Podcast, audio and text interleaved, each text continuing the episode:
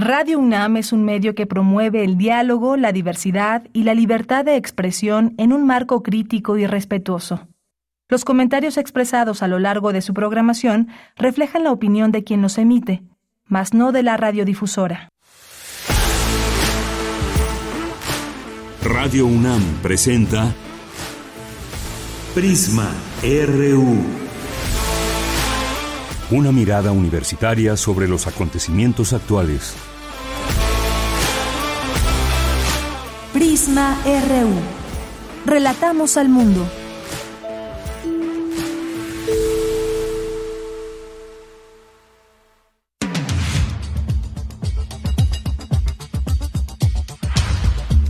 Muy buenas tardes, muchas gracias por acompañarnos aquí en Prisma RU. Iniciamos este espacio informativo en vivo hoy 6 de febrero y hoy día festivo para muchas personas porque estamos celebrando el 106 aniversario de la promulgación de la Constitución Política de los Estados Unidos Mexicanos de 1917.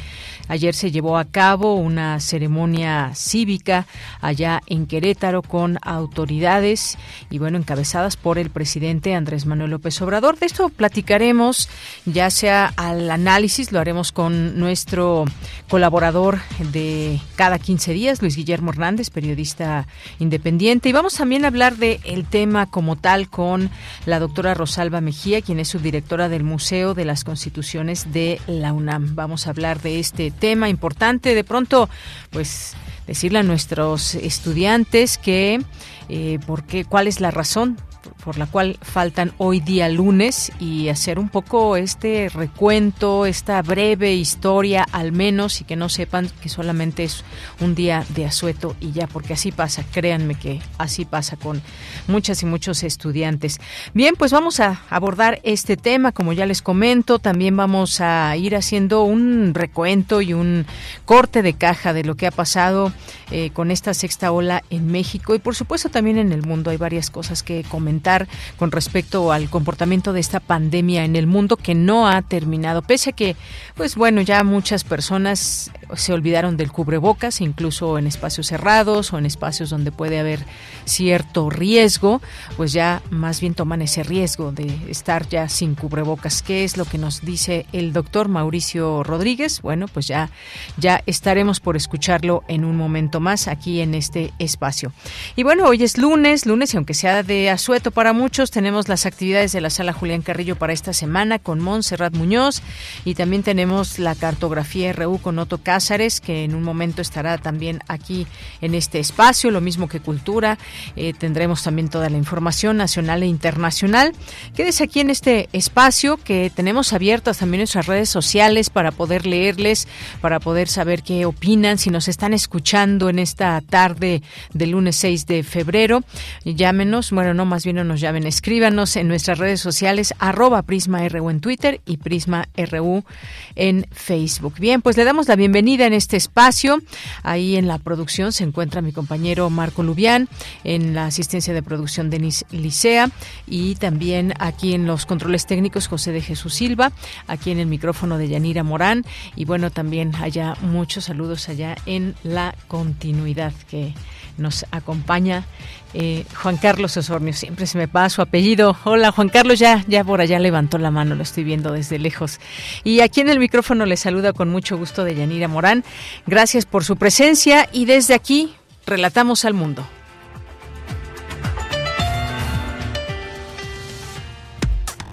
Relatamos al mundo. Relatamos al mundo.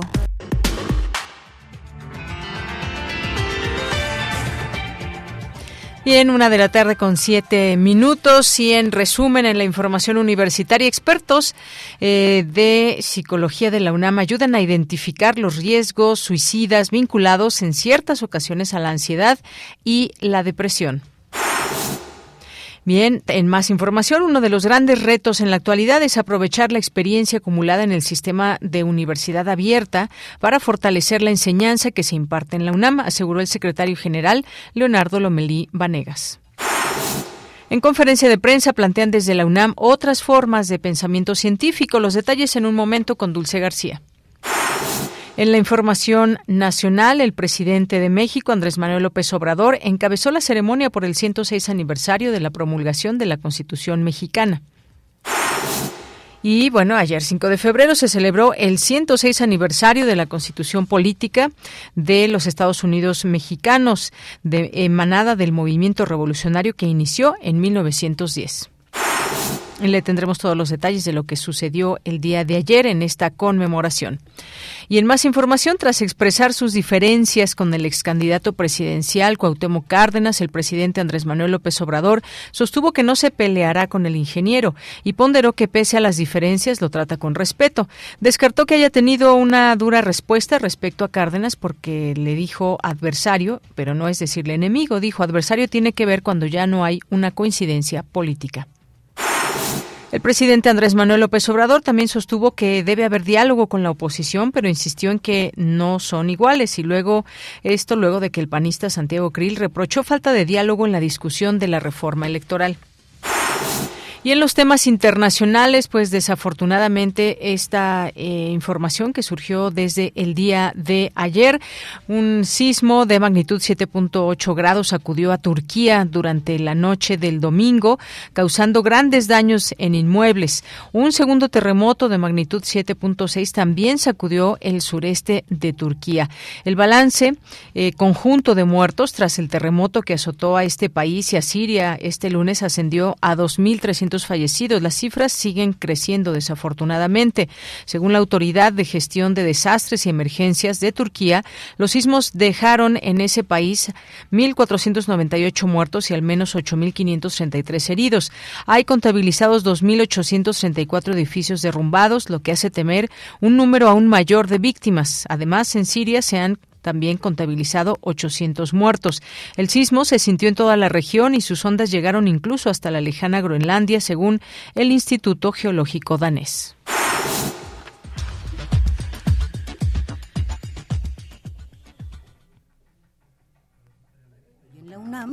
¿qué hacer? ¿Qué escuchar? ¿Y a dónde ir? Como parte de su programa de cursos y talleres presenciales y virtuales, la Casa del Lago de la UNAM te invita a conocer su oferta de cursos en el ámbito de la música, que va desde el canto en sánscrito y tibetano, tambores o moludens y su taller de canción. Para mayores informes e inscripciones, consulta el portal y las redes sociales de la Casa del Lago de la UNAM. La Filmoteca de la UNAM te invita a formar parte de su primer diplomado sobre derechos de autor e industria audiovisual en México. Dicho diplomado se llevará a cabo los días lunes y jueves de 17 a 20 horas del 20 de febrero al 30 de octubre de 2023. Para mayores informes consulta el sitio oficial de la Filmoteca de la UNAM. La Sala Julián Carrillo de Radio UNAM te invita a visitar la exposición Acuarelas de Annie Flores, artista visual egresada de la Facultad de Artes y Diseño de la UNAM, quien se ha dedicado principalmente al dibujo y pintura, siendo la figura humana el eje central de su obra como campo inagotable de investigación. La exposición Acuarelas de Annie Flores se encuentra disponible en el espacio Josep Torres Campalans de Radio UNAM hasta el 31 de marzo de 2023 en un horario de lunes a viernes de 11 a 19 horas. La entrada es libre, el aforo limitado y el uso de cubrebocas indispensable.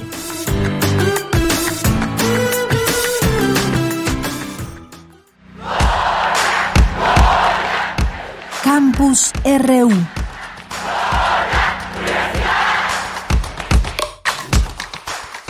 de la tarde con 12 minutos entramos a nuestro campus universitario de este día lunes 6 de febrero del año 2023. Nos enlazamos con mi compañera Virginia Sánchez. El sistema de universidad abierta y educación a distancia de la UNAM inicia su periodo escolar 2023-2. ¿Qué tal Vicky? Muy buenas tardes. Adelante con el reporte.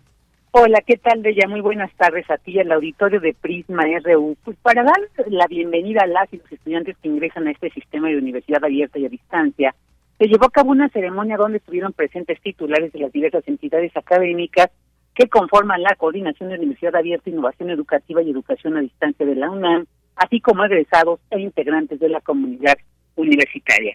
Y como parte del presidium, el secretario general de la UNAM, Leonardo Lomelí Vanegas, destacó que la pandemia reveló las grandes fortalezas de la educación a distancia puestas al servicio de toda la universidad para mantenerse activa en los momentos de confinamiento. Por lo que el gran reto, dijo, es aprovechar la experiencia acumulada en este sistema de universidad abierta para fortalecer la enseñanza que se imparte en la Universidad Nacional, además de ser uno de los sistemas, dijo, con más posibilidades de desarrollo en este siglo. Escuchemos. Creo que en la actualidad el gran reto es que aprovechemos lo mejor de las modalidades presencial y a distancia y por supuesto la experiencia acumulada en nuestro sistema de universidad abierta para poder fortalecer la enseñanza que impartimos a nuestros estudiantes en la Universidad Nacional Autónoma de México. Son muchos los recursos tecnológicos al alcance de ustedes a través de las plataformas de la CUAYED. Úsenlos, aprovechen la guía de sus profesoras y profesores. Sin duda, son ustedes muy afortunados y afortunadas de estar en la Universidad de la Nación, en este sistema que es sin duda uno de los que tienen más posibilidades de desarrollo a lo largo del siglo XXI. Por su parte, Melchor Sánchez Mendiola, coordinador de Universidad Abierta, Innovación Educativa y Educación a Distancia de la UNAM, destacó la creación del sistema de Universidad Abierta por el doctor Pablo González Casanova y señaló que el combinar las experiencias vitales en el sistema abierto y a distancia con el aprendizaje formal e informal es una fantástica oportunidad. Escuchémosle.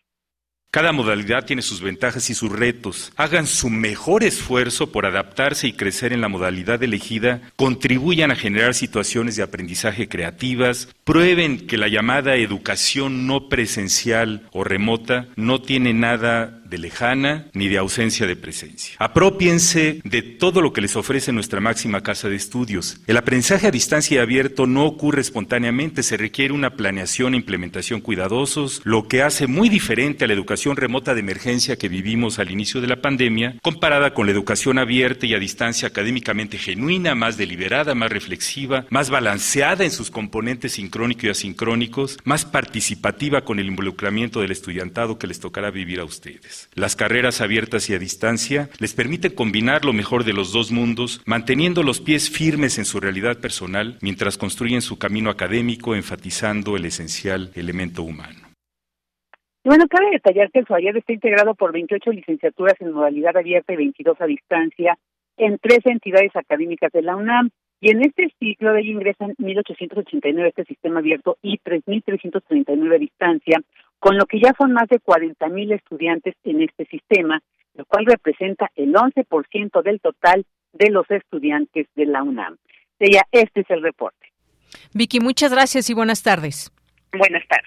Bien, pues ahí ya escuchamos este sistema de universidad abierta de educación a distancia de la UNAM, una opción que también nos ofrece la universidad y allí escuchábamos algunos de estos números, cifras y, y en algún momento también que siempre damos seguimiento a todos estos temas, hemos platicado sobre la oferta académica que hay, así que no se olviden de entrar también a la página del SUAYED y conocer más de cerca todo esto de lo cual nos ha platicado Vicky hace un momento. Vamos ahora con Cindy Pérez Ramírez. El suicidio es un problema de salud pública global. La Organización Mundial de la Salud reporta que cada año 703 mil personas se quitan la vida luego de numerosos intentos. ¿Qué tal, Cindy? Muy buenas tardes. ¿Qué tal, Deyanira? Muy buenas tardes a ti y a todo el auditorio. Como bien decías, el suicidio es un problema de salud pública global y pues bueno, la especial, eh, la especialista que indicó que el suicidio es una conducta y no del, eh, del tratamiento, eh, la jefa de sede del espacio de orientación y atención psicológica, espora del Instituto de Fisiología Celular, Gabriela Gomora Figueroa, pues señaló también que hay que ir identificando los riesgos y estas alertas que nos dan muchas veces las personas, pues el suicidio es una conducta y no un trastorno mental en sí, desde la perspectiva del comportamiento y señaló que por cada suicidio consumado existen muchas tentativas que ubican a esta conducta en riesgo particular, por lo que es de importancia detectarla e identificarla. Y por cada suicidio consumado hay muchas tentativas de suicidio. Los intentos de suicidio son hasta 20 veces más frecuentes que del suicidio como tal. El riesgo suicida pues tiene un, un continuum, un continuo, un espectro, ¿no? De determinadas manifestaciones. Entonces, como algunos signos, pues sería expresar querer morirse, ¿no? Bromas al respecto, ¿no? También otro signo sería el autodesprecio, ¿no? Eh, que implicaría pues una desesperanza hacia el futuro. También otro signo sería pues el sentirse como una carga para los demás, tener o haber ya formado, ¿no? Como este plan, incluso investigar en formas de morir, el despedirse también, ¿no?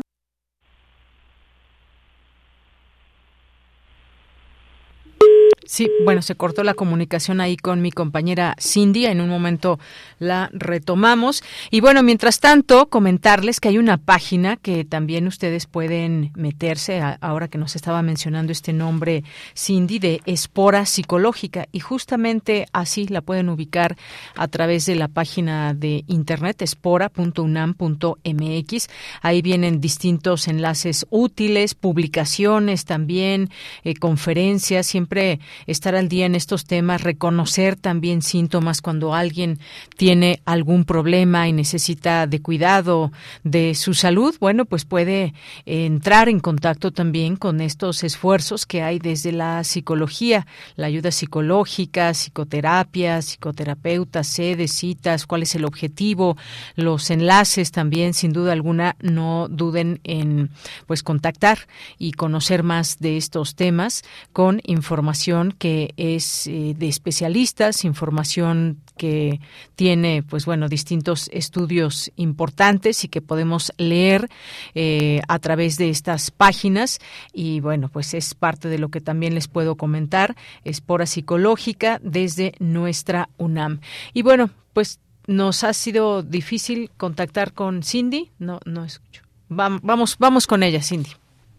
La psicoterapeuta individual, familiar y de pareja subrayó la importancia de dar lugar a la educación y al apoyo que requieren familia, compañeros y amigos para poder intervenir y ayudar a las personas en esa situación, puesto que aquellos que registran esa conducta se acercan de manera prioritaria a conocidos de su comunidad y no a un profesional de la salud mental. Pues con respecto a acciones de prevención e intervención, pues la prevención apuntaría a las campañas de salud mental que se realizan, ¿no? Esta sería una de ellas, sería un ejemplo, ¿no? El control de acceso a medios también, ¿no? Que podamos como ser cuidadosos en qué tanto acceso tiene una persona, ¿no? Como a medios letales para atentar contra su vida. El apoyo de medios de comunicación es otro aspecto importante de la prevención, ¿no? Para poder adecuar la información. Esto apunta a que todos podemos ayudar a la prevención del suicidio absolutamente todos. Es un tema que justamente eh, implica a toda la comunidad. Deyanira, de acuerdo con cifras de mortalidad del INEGI, en 2020 se registraron 7.818 decesos por lesiones autoinfligidas, lo que representó 0.7% del total de muertes en el año y una tasa de suicidios de 6.2 por cada 100.000 habitantes. Hasta aquí la información. Muy buenas tardes. Vamos ahora con mi compañera Dulce García. Plantean otras formas de pensamiento científico. Nos tienes los detalles, Dulce. Buenas tardes. Así es, Deyanira, muy buenas tardes a ti al auditorio. Deyanira, con el propósito de facilitar un espacio de reflexión colectiva nacional y representativo de la actividad científica socialmente comprometida, se llevó a cabo el encuentro Epistemologías del Sur para la renovación del marco jurídico nacional en materia de humanidades, ciencias, tecnologías e innovación. Este forma parte de Yanira del Seminario Permanente La Ciencia es tu Derecho que lleva a cabo el CONACYT. Ahí el doctor Ambrosio Velasco Gómez, académico del Instituto de Investigaciones Filosóficas de la UNAM, dijo que el anteproyecto de ley Humanidades, Ciencias, Tecnologías e Innovación es una respuesta a los retos de la sociedad mundial y en especial, en especial a los que presenta el sistema de ciencia y tecnología de nuestro país. Escuchemos por qué. Entre los aciertos más importantes destaco los relativos a los principios que motivan y fundamentan el anteproyecto y que se resumen en el artículo quinto Toda persona tiene derecho a participar en el progreso científico y tecnológico de la humanidad, así como a gozar de sus beneficios públicos. El Estado adoptará medidas que promuevan la calidad técnica, la disposición social y el acceso universal al conocimiento científico, así como la adecuación cultural y la seguridad humana y ambiental de sus aplicaciones técnicas y tecnológicas. De igual manera, el Estado garantizará la libertad de investigación y un entorno favorable para la promoción, desarrollo y comunicación de las humanidades, las ciencias, las tecnologías y la innovación. Y bueno, por otra parte, dijo que lo que urge actualmente es un paradigma que esté basado en la participación equitativa de los diferentes sectores que componen el sistema de Yanira y esto se refiere a ciencia, tecnología, sociedad, humanidades y conocimientos tradicionales. Escuchemos nuevamente sus palabras.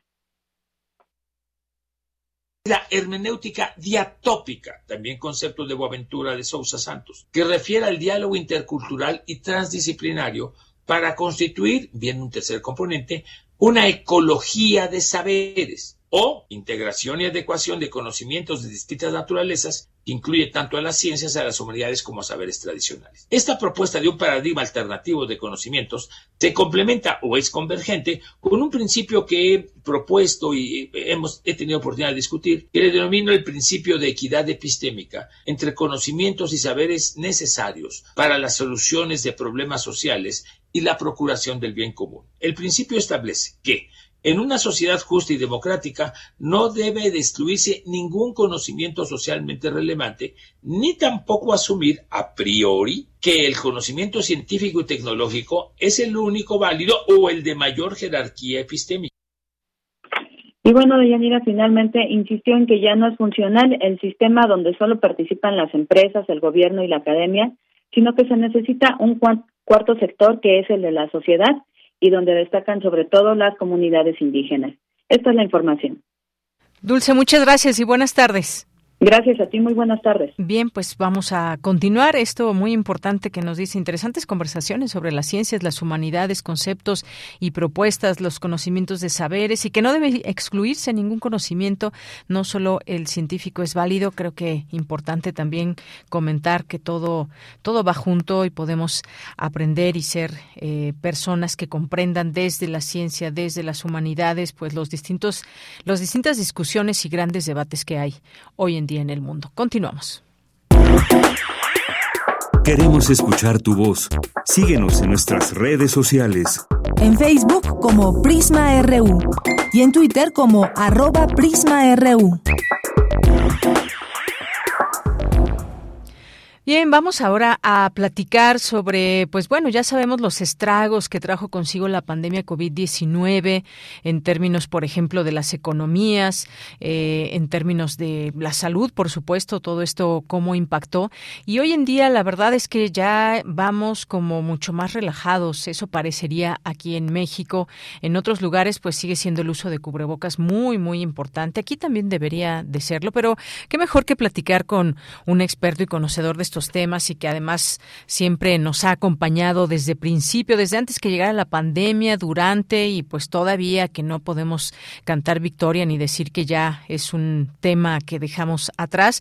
Y me refiero al doctor Mauricio Rodríguez, quien es médico cirujano por la Facultad de Medicina, que eh, pues bueno, es, ha sido vocero de la Comisión de la UNAM para el tema de COVID-19 y nos tiene siempre mucha información, consejos y más. Doctor Mauricio, ¿cómo estás? Buenas tardes. Hola, Deyanira, ¿cómo estás? Muy buenas tardes, saludos al auditorio, muchas gracias por invitarme.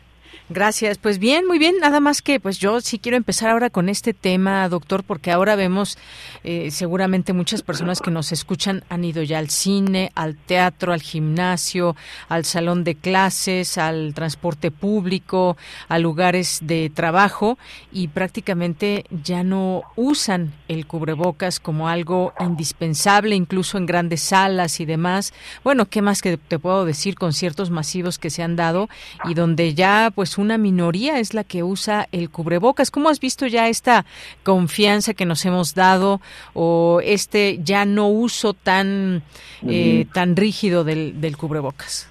Sí, sí en, efecto cada vez se ven eh, más gente que no que no usa el cubrebocas. También esto pues es reflejo de, de que está bajando el número de contagios, de que la percepción en la comunidad es también de, poco riesgo, la gente ya sabe qué hacer cuando, cuando hay algún problema, la gente eh, trae, eh, pues muchos saben que, que cuando hay, estás enfermo, pues hay que usar el cubrebocas, ¿no? Y, y es parte del momento, ¿no? O sea, estamos en eso, eh, ahorita pues hay que todavía estar pendientes, todavía hay contagios, pero cada vez cada vez hay menos.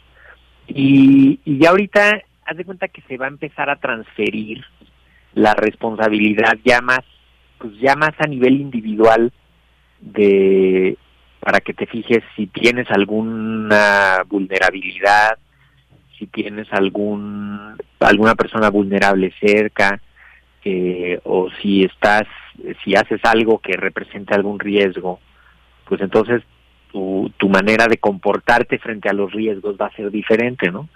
De igual forma, si estás enfermo, si tienes síntomas, pues tienes que, que cuidarte tú y evitar contagios, ¿no? A los otros. Entonces, estamos en ese momento de, pues como de transición. Ciertamente vamos ya bajando de la sexta ola en Ciudad de México, ya la sentimos más, más de salida. eh, ya prácticamente todo el país ya va hacia abajo, ¿no? Estuvieron ahí algunos, algunos estados un poquito más atrás, pero, pero ya todo el país va hacia abajo. Y pues es irnos acomodando de Yanira, o sea, a lo que, a lo que va surgiendo a la realidad, eh, no puede uno tampoco estar forzando tanto sobre todo estas medidas porque pues, se cansa la gente no y, y luego te puede salir contraproducente eso Claro, como lo que sucedió en China, que de pronto tuvieron esos esos tremendos confinamientos y de pronto la gente hasta manifestaciones hacía y decían ya ya no podemos, por favor, Sí. ya. no o, o todos los, los lugares donde se puso obligatorio no por ejemplo que si el cubrebocas que si el, el, el cómo se llama los los pasaportes de vacunas y tal sí, no sí. hombre la gente se, se irrita, reacciona y, y empieza a, a rechazar esas intervenciones. Entonces, em, afortunadamente aquí no nos ha pasado eso y, y pues eso ha estado muy bien, ¿no? La gente en el momento que se requiere usa el cubrebocas y tal, ¿no? De cualquier manera sigue habiendo algunas situaciones de riesgo donde pues es mejor usar el cubrebocas, no no Sí. pasa nada, ¿no? O sea, el transporte público, lugares muy concurridos, muy cerrados, también eh, usar el, el cubrebocas, hay que esperar un par de semanitas más a que siga bajando, siga bajando para, para poder pues ya nada más enfocarnos en los lugares de mayor riesgo. Claro, como el que ya le hemos perdido el miedo y luego ahí también sucede otra cosa, doctor, que quienes ya de pronto se contagian dicen Sí, tengo también. inmunidad de algunos meses y entonces pues más se confían y no utilizan Sí. el cubrebocas.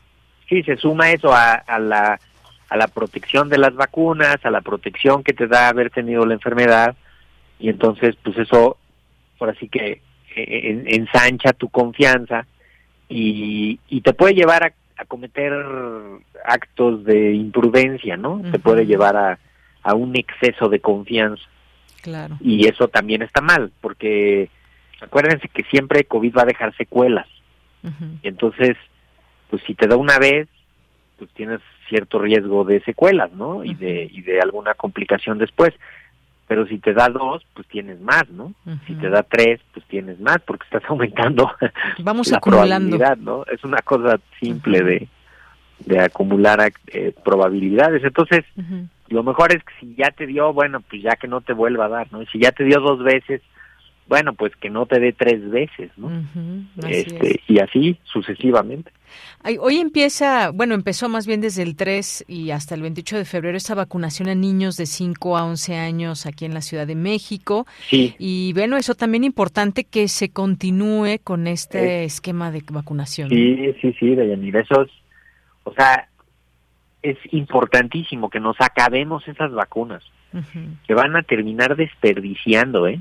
Y, y ahí sí no van a tener a quien echarle la culpa los que los que les encanta andar cortando cabezas, ¿no? Este, la, la verdad es que ahí están esas vacunas, son seguras, son efectivas, es la vacuna de Pfizer que se consiguió para vacunar niños y niñas de 5 a 11 años y nos la tenemos que acabar, dos dosis para cada niño o niña eh, y, y estaba calculado cuántos eran y llevamos como el 70% de cobertura, entonces ahora sí que ahí estamos en falta, ¿no? Como sociedad, ahí sí estamos en falta como sociedad porque tanto que se insistió desde muchos lados, tanta fuerza, tanta eh, beligerancia que se que, se prendió con ese tema y ahí están las vacunas y se van a caducar, ¿eh? Y eso pues ya no no le va a servir a nadie. Claro, hay que utilizarlas y bueno, pues ya ahí está, tanto que se pugnó de pronto que decían en otros países ya se comenzó y en Estados Unidos y gente que pues tuvo posibilidades llevó a sus hijos a Estados Unidos y ahora que las tenemos, pues por favor hay que aprovecharlas. No, y mucha, muchos de estos tuiteros ilustres que expertos de la nada que, que de pronto se pusieron muy beligerantes con lo de traer esa vacuna y ya no los has vuelto a, a leer ni a, ni a escuchar diciendo señores, todavía no nos acabamos estas vacunas, ¿qué está pasando? y, ver dónde está el, hueco y, decirle a la gente que vaya, ¿no? Y, vacune a los niños y a las niñas. Es muy importante la, la que se usen esas vacunas, tan importantes como que se acabe la vacuna ahorita que ya ya se está acabando en algunos lados, ya prácticamente va avanzando muy bien el, el uso de esos refuerzos, pero también es lo mismo, ¿no? O sea, a veces hay quien cree que las vacunas están ahí como como la leche en los anaqueles del supermercado, como para escoger y, y, no, no, no, las vacunas hay escasas, hay poquitas y pues las que hay hay que usarlas. Claro que sí. Y bueno, y que no suceda esto, porque hay otra de las noticias que eh, hace unos días se dio a conocer que farmacéuticas se quedan con 1.400 millones de dosis contra COVID canceladas para países pobres. Y que no y que no quieren regresar. O sea, el, el tema es que tienen 1.4 billones de dólares. O sea, 1.400 millones de dólares que pagaron eh, Gavi, UNICEF, este, COVAX, quien sea, y gobiernos, que los pagaron por adelantado como para apartar las vacunas, pero que luego ya no se necesitaron esas vacunas y que ya cambió el, el, ritmo y el uso de las mismas. Y los laboratorios dicen, no, no, no, esto yo no te lo regreso, ¿eh? yo aquí me lo quedo. 1.400 millones de dólares. Increíble. Imagínate qué cantidad de dinero que, que se supone que eran así, ¿no? Y, son Johnson and Johnson, Novavax, este, el, creo que el Serum, no sé si Moderna, que están este, quedándose con ese dineral, ¿no? Claro, increíble porque además, eh, como, como supimos desde un inicio, muchos de los países más ricos pues tenían acceso a las vacunas, los países pobres no.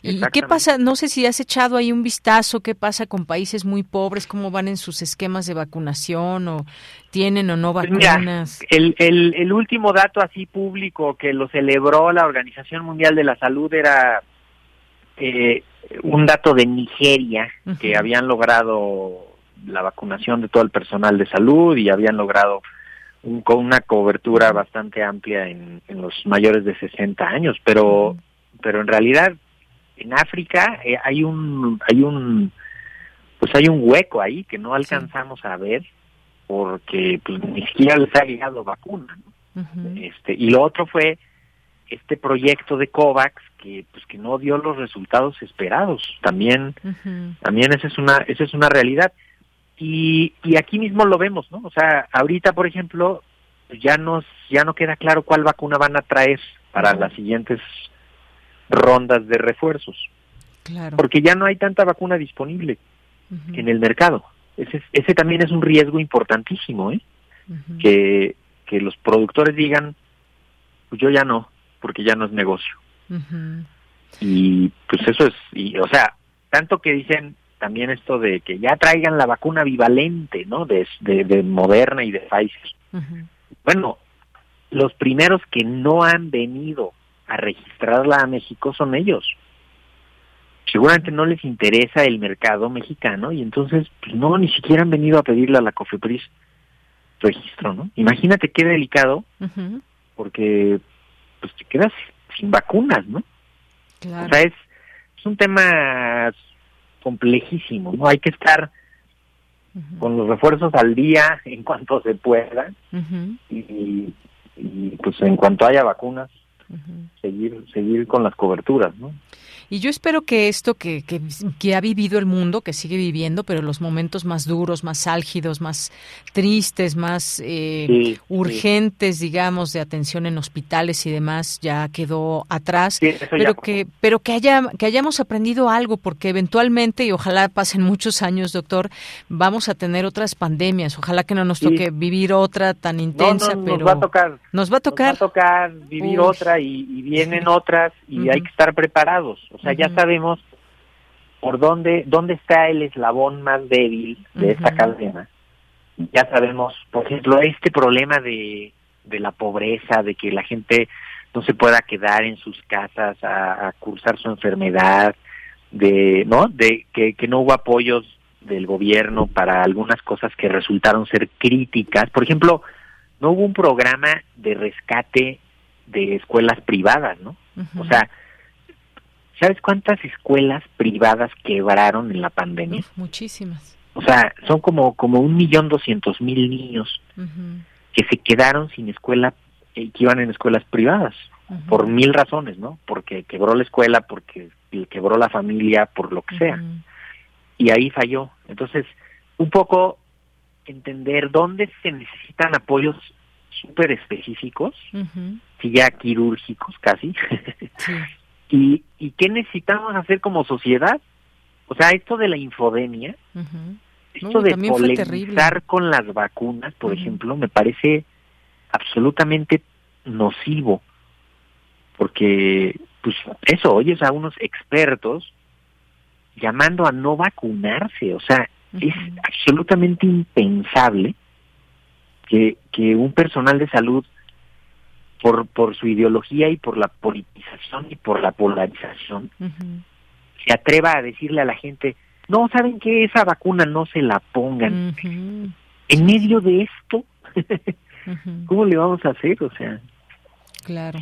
Sí, toda esta información. Mejores, ¿no? Salir siendo mejores, ojalá. Sí, ojalá y sobre todo también que mejoren las cuestiones en temas de, de salud. ¿Qué se hizo bien? ¿Qué se hizo mal? El tema de la llegada de vacunas creo que se agilizó bastante luego de también toda esa infodemia y esa como bola de nieve que se hacía en México, no van a llegar vacunas y todo este nervio que había mientras las personas morían. Qué terrible con quien juega con eso, con estos datos. ¿Cómo se pusieron hacer unas cuentas en serio de tontos? No, y que nos íbamos a terminar de vacunar en, no sé, en 30 años hombre, hay este ritmo. Y él así como, híjole, qué ganas de provocar la, la, polarización y de hacer enojar, porque... O, quien dijo que en, en 15 días arreglaba el problema, o no sé cuánto en, tiempo. En, nueve semanas, ¿no? el conjunto de, de, ilustres que dijo, en nueve semanas resolvemos este problema.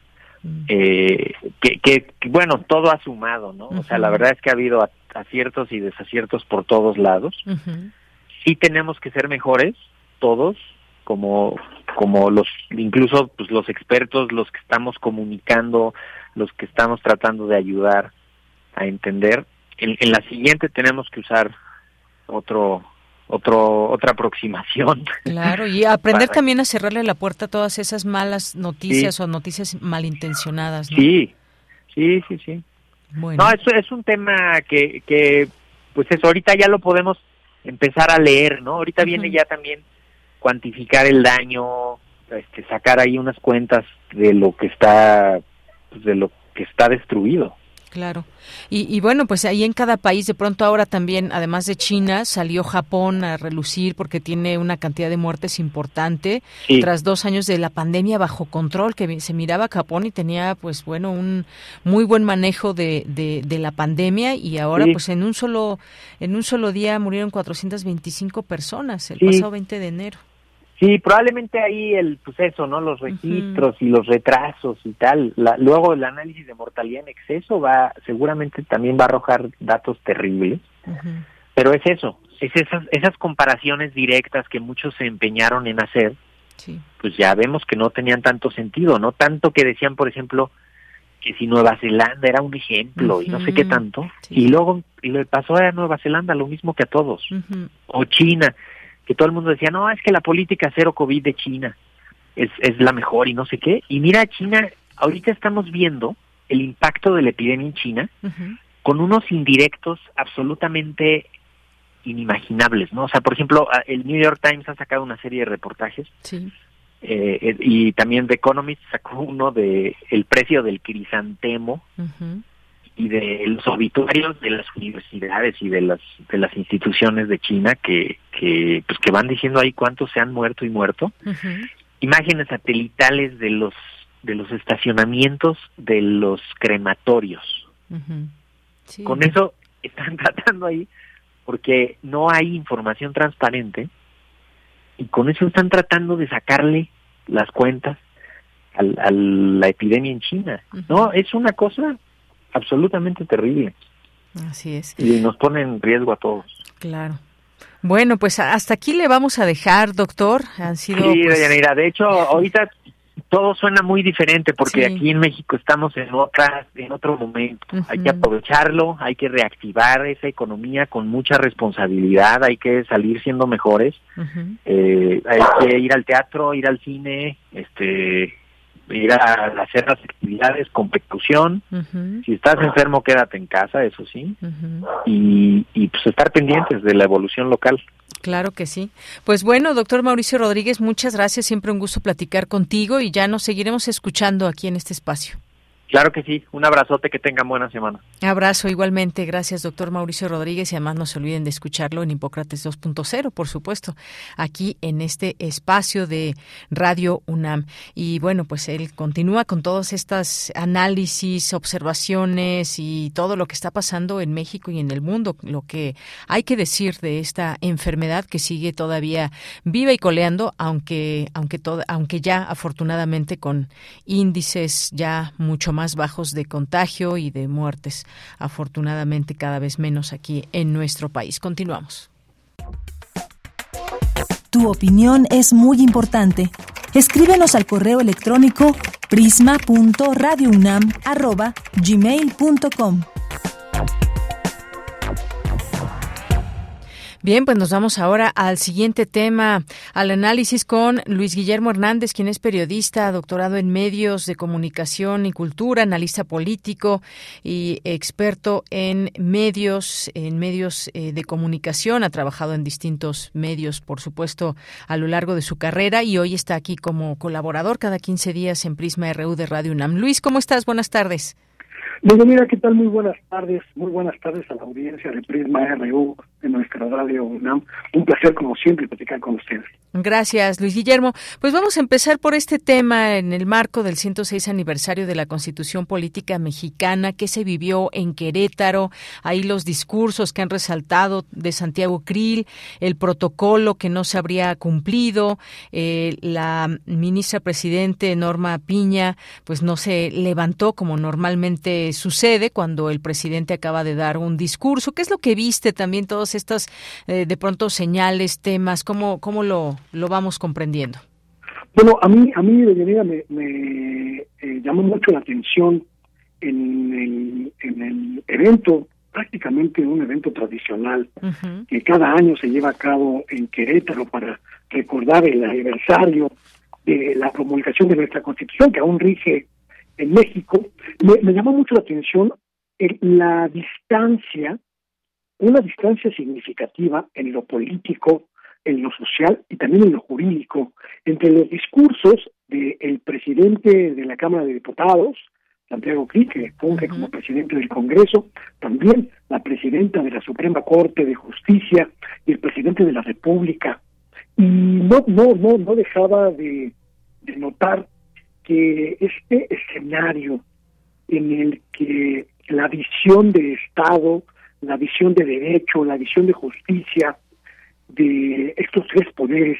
Nunca en la historia moderna de nuestro país, en la historia de los últimos prácticamente 80 o 90 y hasta 100 años, había sido tan distinta y tan distante. Y marca, creo yo, un punto de inflexión que como sociedad tenemos que observar y tenemos que analizar con absoluta justicia la, la circunstancia de que quizá por primera vez en, la historia moderna de Yanira, el poder judicial y el poder ejecutivo sean verdaderamente dos poderes distintos y dos poderes independientes y dos poderes autónomos. Y eso habla no solo de un gran momento en términos en términos eh, eh, eh, institucionales en el país, sino de lo que está ocurriendo en México a partir de 2018.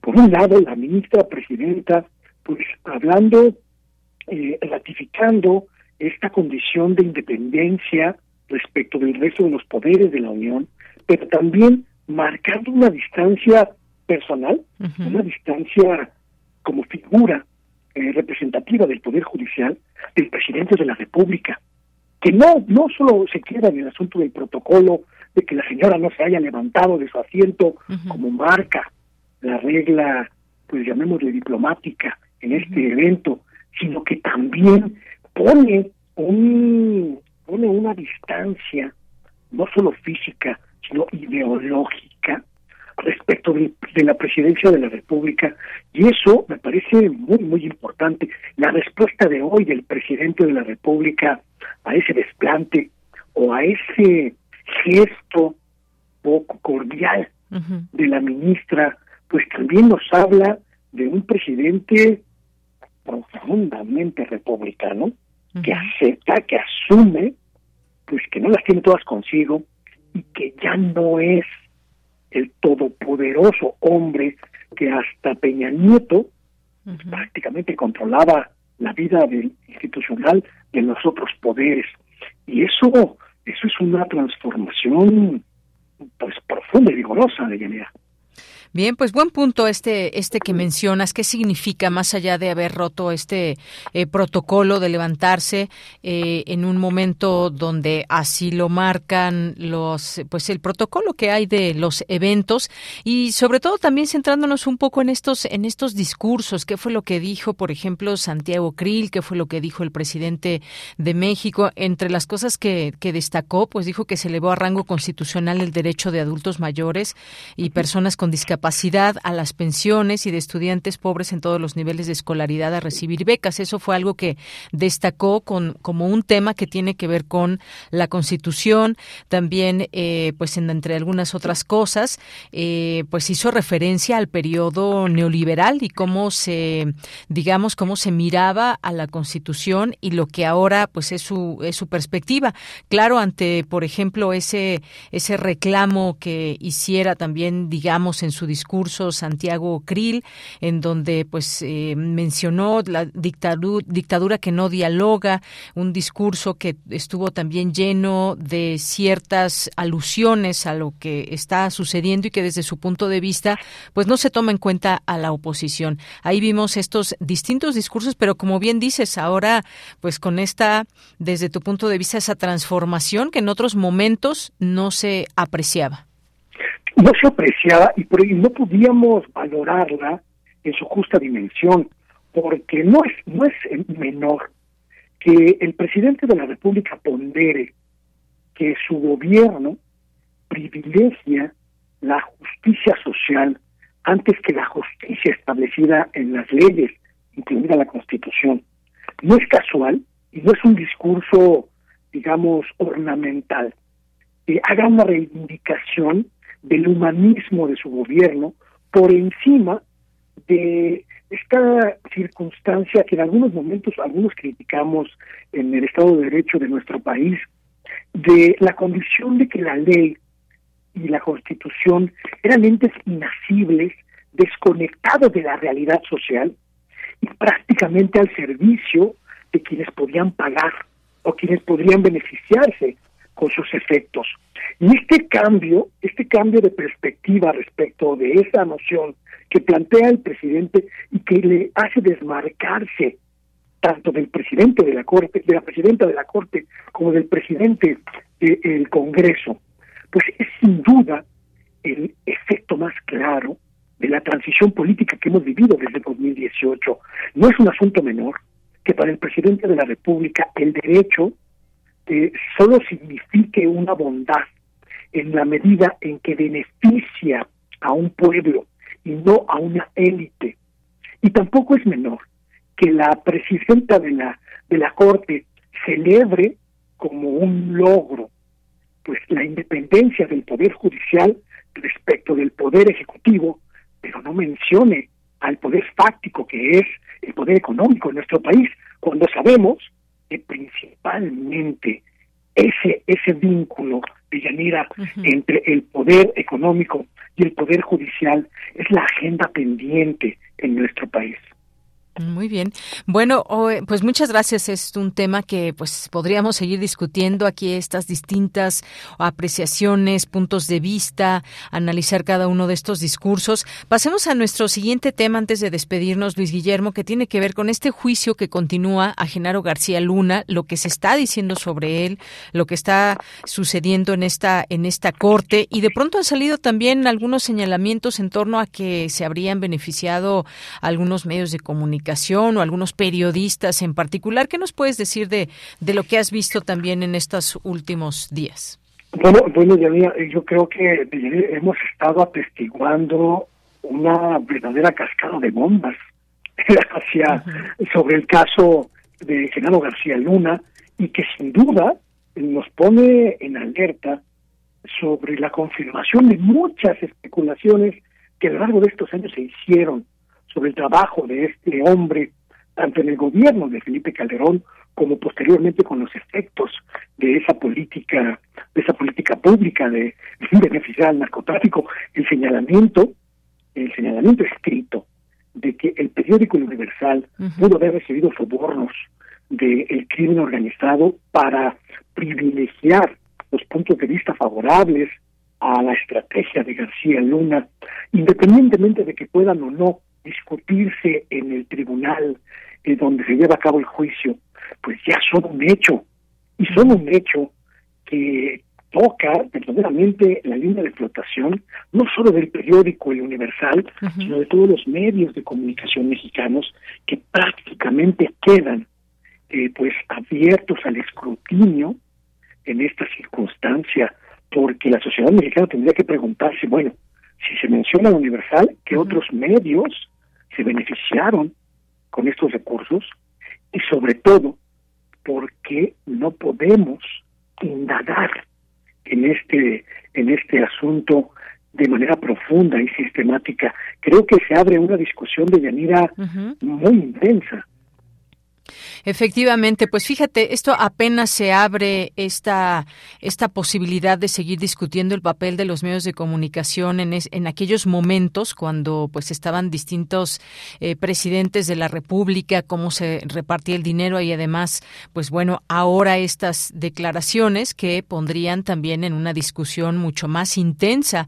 el, el papel de la prensa nacional, qué medios se habrían beneficiado o qué periodistas en particular se habrían se habrían beneficiado de García Luna. Pero esto seguramente lo seguiremos discutiendo en, en otro momento muchas cosas que apenas van surgiendo y ya tendremos oportunidad de seguirlo platicando. Por lo pronto, Luis Guillermo, muchas gracias y muy buenas tardes. Al contrario, Yanira, muy buenas tardes a ti y a la audiencia de Prisma RU, como siempre, un placer. Igualmente, hasta luego, buenas tardes. Continuamos. Sala Julián Carrillo presenta Y Montserrat Muñoz hace su aparición radiofónica, hoy vía telefónica. ¿Cómo estás, Monse? Buenas tardes. Hola, ¿qué tal? Deyanira, equipo de Prisma RU, por supuesto a todas y todos quienes escuchan Radio Universidad. Nos tocó trabajar desde casita, lo cual yo agradezco. Reciban este abrazo sonoro y también este saludo allá a nuestras instalaciones como ustedes ya conocerán, estos minutos los ocupamos para invitarles a ustedes muy enaltecidamente, cariñosamente, calurosamente a nuestras actividades, a nuestro recinto, Sala Julián Carrillo, que está en el corazón de las instalaciones de Radio Universidad. En este mes tenemos Cine Club con un ciclo bastante especial dedicado a Pasolini. Esto es los miércoles a las seis, entrada libre y también pues ya estamos próximos a iniciar algunos cursos que por supuesto serán de interés. Confiamos que nuestra comunidad UNAM quiere saber y necesita saber y necesita también incluirse a nuestros grupos selectos y especiales con temas que son de interés para ustedes. Así que tenemos cuatro cursos que están vigentes todavía de inscripción me toca hacer eh, autopromoción con el curso que ya inicia este jueves, que será de promoción musical. El curso se llama Promoción a tu música y está dirigido a todas y todos quienes tengan un proyecto musical independiente y que deseen conocer más acerca de estrategias de marketing, de cómo promocionar su, su banda, su proyecto, de cómo crear contenido en redes sociales, de qué hacer y qué no hacer, es decir, si tienen ya registrado el logo, el nombre de su banda, si no lo tienen aún registrado, cómo hacerle, cómo declarar, por ejemplo, impuestos, cómo emitir facturas en el ámbito musical. Y también va a ser un curso muy divertido porque vamos a ver casos de la vida real de, por ejemplo, pues cómo nos estamos acercando como músicos independientes a nuestras ganancias, a nuestras comunidades, a nuestros públicos y por supuesto también cómo acercarnos a los medios, porque siempre son muy necesarias estas estructuras de radio, de televisión, de redes sociales si están interesados, ahorita les voy a dar el curso, el correo, más bien para que se inscriban a todos nuestros cursos y pues tienen un costo con descuento, o sea, si son de la comunidad UNAM o INAPAM y presentan en vía mail una copia de su identificación o una historia académica, se hacen acreedores de un descuento merecido para nuestra comunidad. También, si están interesados, los sábados de 11 a 1 estará el curso de stand-up comedy impartido por Armando Barajas, quien es también eh, instructor de rutinas de stand-up comedy, incluso eh, ha dado cursos en reclusorios y bueno, él también es un grande en el ámbito de, de la comedia y bueno, estará los sábados instruyéndoles a todos ustedes cómo acercarse a públicos difíciles, cómo enganchar por medio de la comedia, cómo crear rutinas exitosas de stand-up comedy también ese curso está vigente. Y tenemos dos enfocados al uso de la voz, el cuerpo, a la interpretación de textos y a la oratoria. El primero es Voz tu Voz con Elena de Aro, que será presencial y en línea, donde aprenderán a entonar, a incorporar sus poemas más escondidos, más íntimos, también guiones de teatro, cómo crear y cómo ir de la palabra escrita a la palabra hablada. Elena de Aro es una excelente maestra y también los espera en este curso. Y en marzo continuaremos con ya la tradición de tener al profesor Sergio Ruet, él es director del Instituto Lamel y a través de una estructura clásica de la oratoria con diferentes aproximaciones más modernas y muy creativas y muy dinámicas, va a contarles a ustedes cómo usar la oratoria, que es el arte de hablar con elocuencia, para su vida diaria, para si es que son representantes de su edificio, quieren hacer discursos eh, que le conmuevan a todos para pagar las cotas de mantenimiento del edificio, si es que venden, si es que son médicos, si van a presentar algún examen, si es que tienen algún discurso que quieran trabajar en puerta, bueno, el curso de oratoria con el maestro Sergio Red es el indicado para ustedes y ahorita en estos momentos les voy a dar el correo para que lo puedan anotar, para que tengan cómo comunicarse con nosotros. Es cursosrunam arroba gmail.com, cursosrunam arroba gmail.com. También les estaré compartiendo los flyers vía Twitter y acérquense también al Facebook, Sara Julián Carrillo, porque ya tenemos ahí también contenido de nuestra exposición de acuarelas que está en el lobby con acuarelas de Ani Flores es un tema bastante erótico, entonces no les voy a decir más, solo pasen a nuestras instalaciones y véanla de 11 a 7 de la noche. Y también este viernes tenemos concierto de intersecciones con el rap reggae electrónico eh, y también un poco con Viero de Iyari Guayaba. Estos conciertos son de entrada libre a las 9 de la noche y ya comenzamos el viernes pasado con un concierto muy exitoso de Melissa Castellanos. Entonces, les esperamos este viernes con Illari Guayaba, después de Rolú, de rap y, finalizando el mes con Dan de música mexicana contemporánea. Pueden escribirnos vía Facebook a través de las redes de Radio NAM y en este correo también les eh, compartimos informes, inscripciones y pues nuestro cariño con ustedes para que nos escuchen y también se inscriban a nuestras actividades y cursos. Bueno, pues Monse, muchas gracias y buenas tardes. Gracias, Deyanira. Buen provecho también a los que ya estén a punto de comer. Así es, muchas gracias. Con esto nos vamos al corte. Regresamos a la segunda hora de Prisma Reú.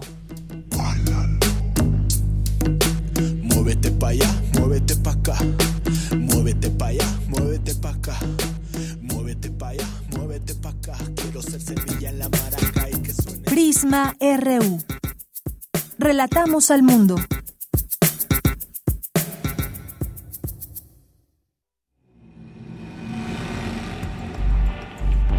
Radio UNAM te invita a expandir tu conocimiento con su selección de cursos y talleres. Aprende a escribir una historia dentro de otra en el taller de escritura metaficcional A la manera del Quijote, impartido por Carolina Alvarado. Inicia el 17 de enero. Explota tu vena humorística y conoce el funcionamiento de la comedia en el taller de stand-up. Comienza el 4 de febrero. Conoce cómo leer e interpretar adecuadamente textos y discursos en Voz tu Voz, impartido por Elena de Aro. Inicia el sábado 4 de enero en línea y el martes 7 de enero en presencial. Informes e inscripciones en cursos runam.gmail.com. Que no pasemos un día sin aprender. Radio UNAM. Experiencia sonora. Noti Morena. Vamos con el pronóstico del tiempo. Vemos tiempos violentos en todo el país, con una tormenta de balazos permanente.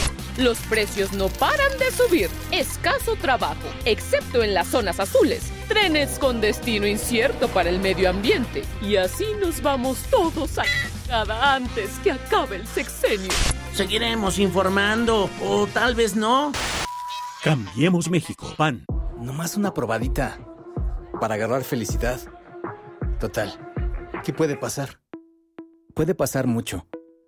El fentanilo te engancha desde la primera vez. Esclaviza tu mente y tu cuerpo.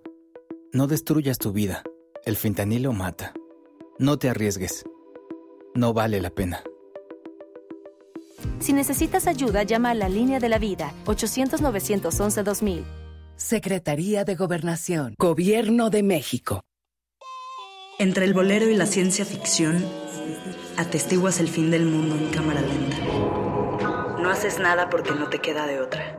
Eliges la falsa noción del espacio para hacer como que no te das cuenta de que estás en una jaula. Por razones que inventó alguien más, haces efectivo el cheque de tu existencia. Un vale para una vida de idas a la escuela, al trabajo, a la tumba. Tantos años de resistencia para llegar a ninguna parte. A la misma estación, a la misma cabina. Resistiendo todavía. Sálvense ustedes con Raquel Miserachi. Todos los martes de 10 a 11 pm por resistencia modulada. Radio UNAM. Experiencia sonora.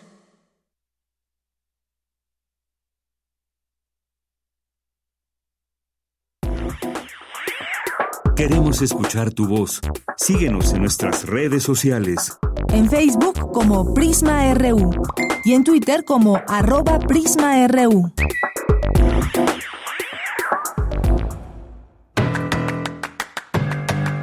Mañana en la UNAM, ¿qué hacer? ¿Qué escuchar? ¿Y a dónde ir? El Sindicato de Trabajadores de la UNAM, a través de las Secretarías de Prensa y Propaganda y de Cultura y Educación, te invitan a la primer Feria del Libro del Estunam, que se llevará a cabo los días 13 y 14 de febrero en el auditorio de las comisiones mixtas de dicho sindicato, ubicadas a un costado del Estadio Olímpico Universitario. No olvides llevar tu cubrebocas. La antigua Academia de San Carlos te invita a visitar la exposición Fuera de la Viñeta, que busca difundir la cultura mesoamericana a través de las artes y el diseño. La exposición Fuera de la Viñeta se encuentra disponible del 2 al 24 de febrero en las galerías 1 y 2 de la antigua Academia de San Carlos. La entrada es libre y el aforo limitado. La Sala Julián Carrillo de Radio UNAM te invita a la presentación del disco Multitud, obra para piano de Aquiles Lázaro, del pianista Diego Sánchez Villa. La cita es el próximo jueves 16 de febrero, en punto de las 20 horas, en la Sala Julián Carrillo de Radio UNAM. Recuerda que nos encontramos ubicados en Adolfo Prieto 133, Colonia del Valle Centro. La entrada es libre, el aforo limitado y el uso de cubrebocas indispensable. Para Prisma RU, Daniele Olivares Aranda.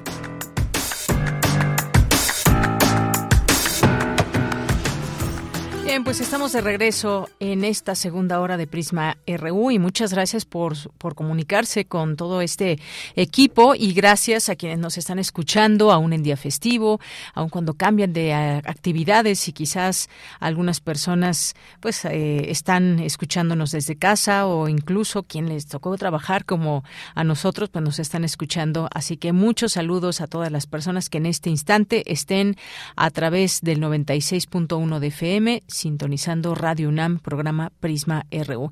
Y saludos a quienes nos escuchan en plataformas o en nuestra, en nuestra página de internet www.radio.unam.mx. Estamos para servirles en arroba Prisma RU en Twitter y Prisma RU en Facebook y estamos aquí leyenda, leyéndoles María Bajes, muchas, muchos saludos. Selva, Paloma G. Guzmán, muchas gracias. Mr. Shazan, por aquí estamos, nos dice, muchas gracias, Mr. Shazan, y que, pues bueno, muy cerca, bueno, aquí en nuestras instalaciones. Me parece que estos son los carteles que están por ahí pegados en nuestra emisora. Muchos saludos, Mr. Shazan. Otto Cáceres en un momento nos va a platicar de vocación, llenar el vacío, Vicente Rojo y la destrucción del orden en el Museo de Arte Moderno. Es su cartografía RU. No se la pierdan en un momento más. Alma Rosa Luna, muchos saludos. Mr. Shazan también nos dice todos los cursos están de lujo y prestigio. Gracias, Mr. Shazan. Eh, que también nos manda muchos saludos y agradece por estas oportunidades. Jorge Morán Guzmán, muchos saludos, buen inicio de semana para todos. Para ti también, Jorge. Miguel Meléndez, muchas gracias. Rosario Durán nos dice justicia que el presidente les devuelva a las mujeres trabajadoras las escuelas y estancias de tiempo completo. Gracias, Rosario. Jorge Morán Guzmán nos dice, tengo un hijo adulto egresado de maestría en la UNAM con una conducta muy conflictiva y preocupante que no ha aceptado ayuda. ¿Podrán auxiliarnos? Espora psicológica. Por ahí ya le mandamos mandamos el correo electrónico, ya nuestras amigas y amigos de Espora Psicológica pues podrán darte un poco más de datos sobre esta situación que expongas, Jorge. Gracias. César Soto nos dice la pandemia de COVID-19 causó cierres y quiebra económica de planteles educativos privados en la República Mexicana desde nivel básico hasta el posgrado y generó carga adicional al gobierno federal y estatal en brindar información académica a estudiantes. Sí, todo vimos que no solamente fue un tema de salud, sino de un montón de cosas, como de educación y todas estas escuelas que cerraron y algunas otras que no cerraron y que pues tampoco daban incentivos a quienes querían permanecer pero ya no podían, un, un, montón de situaciones que podrían bien discutirse y sobre todo aprender. ¿Qué aprendimos de esta pandemia y de nuestro actuar individual y social? Creo que ahí esa reflexión nos debe quedar. Rosario Durán, también muchas gracias. Gracias aquí por los comentarios. Gracias también aquí a Cazú, Paloma, la mencionábamos, a nuestras amigas y amigos del Suayed y el Cuayed UNAM, también Edgar Bennett, muchos saludos. Gracias, Edgar, también para ti. Eh, Gracias, Rosario. Un café tamaño lunes, pues sí, que sea muy grande. Muchas gracias, Rosario. Eh, Martín, muchas gracias. Giuseppe Rinaldi, también a nuestras amigas y amigos del encuentro, al encuentro del mañana, que bueno, pues esta cuenta lleva toda la información de la exposición de orientación vocacional de la UNAM y eh, coordinada por la Dirección General de Orientación y Atención Educativa. Muchas gracias también aquí haciendo interacción en redes sociales. El Centro Cultural Universitario Tlatelolco también mandamos muchos saludos a Sebastián Hernández, Verónica Fonseca, Juan eh, José Ramón Ramírez, Caneta Humor, muchas gracias. Aurora AG también, a Pedro Ramírez Campuzano, Martínez Salviac, muchas gracias. Francisco Córdoba, Gaia eh, Capoña, muchas gracias también que aquí nos escribe. Y le seguimos leyendo en todo momento, así que gracias por su sintonía y por comunicarse. Emilio M también por aquí presente. David F. Uriegas y a todas las personas que vayan surgiendo aquí en nuestro en nuestro line, en nuestras redes sociales. Vámonos ahora a la información de hoy con eh, Dulce García que nos tiene lo siguiente: estudiantes de la UNAM y universidades extranjeras aportan soluciones a problemas mundiales. Cuéntanos, Dulce. Buenas tardes. Deyanira, muy buenas tardes a ti el auditorio de Prisma RU. La Escuela Nacional de Lenguas, Lingüística y Traducción de la UNAM llevó a cabo el encuentro Misión Enterprise México 2023, organizado de manera conjunta por esta casa de estudios, la Stuttgart Media University HDM de Alemania, la Universidad Politécnica de Bucarest de Rumania y el Sapir Academic College Askelon de Israel. La intención fue presentar proyectos creados por jóvenes de México, Alemania, Israel y Rumania para ayudar a padres de familia que necesiten de redes de apoyo, invitar a estudiantes en zonas de conflicto a expresarse a través del arte, así como mejorar la nutrición de los universitarios, todo esto con el fin de crear un mundo mejor. A la reunión acudieron una veintena de emprendedores de las cuatro naciones, quienes recibieron entrenamiento de profesores y académicos de igual número de universidades, y sus proyectos finales fueron presentados en el Auditorio Rosario Castellanos de la Escuela Nacional de Lenguas, Lingüística y Traducción. Los jóvenes consideraron que esto abre las posibilidades para el desarrollo de habilidades como la comunicación no verbal, la tolerancia, flexibilidad, empatía y resolución de conflictos en diversos niveles. En total, los jóvenes formaron siete equipos de trabajo que presentaron propuestas de aplicaciones para ayudar a la educación en comunidades rurales o bien a reducir la violencia hacia la mujer en México y otras regiones del mundo. Esta es la información. Muy buenas tardes. Gracias y continuamos ahora con la información internacional a través de Radio Francia. Relatamos al mundo. Relatamos al mundo.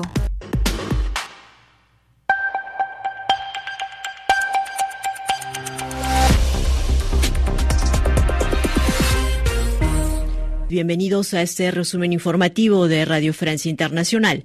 En los controles nos acompaña Pilar Pérez. Estas son nuestras principales noticias. Marilyn Lavado. La Unión Europea anunció el envío de socorristas a Turquía tras el fuerte terremoto que sacudió el suroeste del país y el norte de Siria y que ha dejado hasta el momento más de 1.800 muertos y más de 2.000 heridos en ambos países. Según representantes de la Unión Europea, equipos de socorro de Países Bajos y Rumanía estarían en camino. Francia, España, Alemania, entre otros, estarían coordinando también el envío de ayuda. Declaraciones del presidente de Turquía, Recep Tayyip Erdogan. No sabemos cuánto aumentará el número de muertos y heridos, ya que continúan los trabajos de remoción de escombros en muchos edificios en la zona del terremoto. Nuestra esperanza es que nos recuperaremos de este desastre con la menor pérdida de vidas.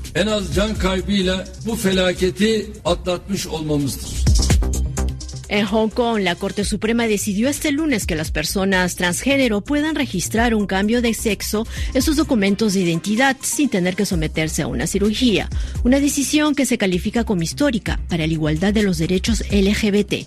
Y hoy también en dicha ciudad se inició el mayor juicio de 47 activistas pro democracia bajo la Ley de Seguridad Nacional impuesta por, por Pekín en 2019. Los acusados se enfrentan a cargos como conspiración para cometer subversión y podría ser condenados a cadena perpetua. El personal de salud pública en el Reino Unido realiza este lunes la mayor huelga de su historia, en un nuevo capítulo de las protestas que sacudan el país ante el, ante el repunte del coste de vida. Según el sindicato de enfermeras en Inglaterra, los aumentos de sueldo están por debajo de la inflación, haciendo caer en 20% los sueldos de las enfermeras. Incluso uno de cada cuatro hospitales en Inglaterra abrió bancos de alimentos para su personal. Y en noticias de América Latina, los ecuatorianos rechazan aplicar la extradición como mecanismo para combatir la criminalidad, según resultados preliminares del referendo tras el conteo de más del 40% de los votos, informó este lunes el Consejo Nacional Electoral. Según el conteo, el no a la entrega de ecuatorianos a otros países lograba un 53,82% de los votos válidos frente a 46,18% del sí. Las autoridades electorales tienen 10 días para dar el cómputo total. Y hasta aquí el informativo de Radio Francia Internacional. Sigan con nuestra programación.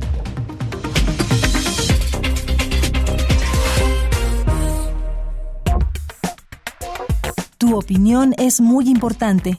Escríbenos al correo electrónico prisma.radiounam@gmail.com.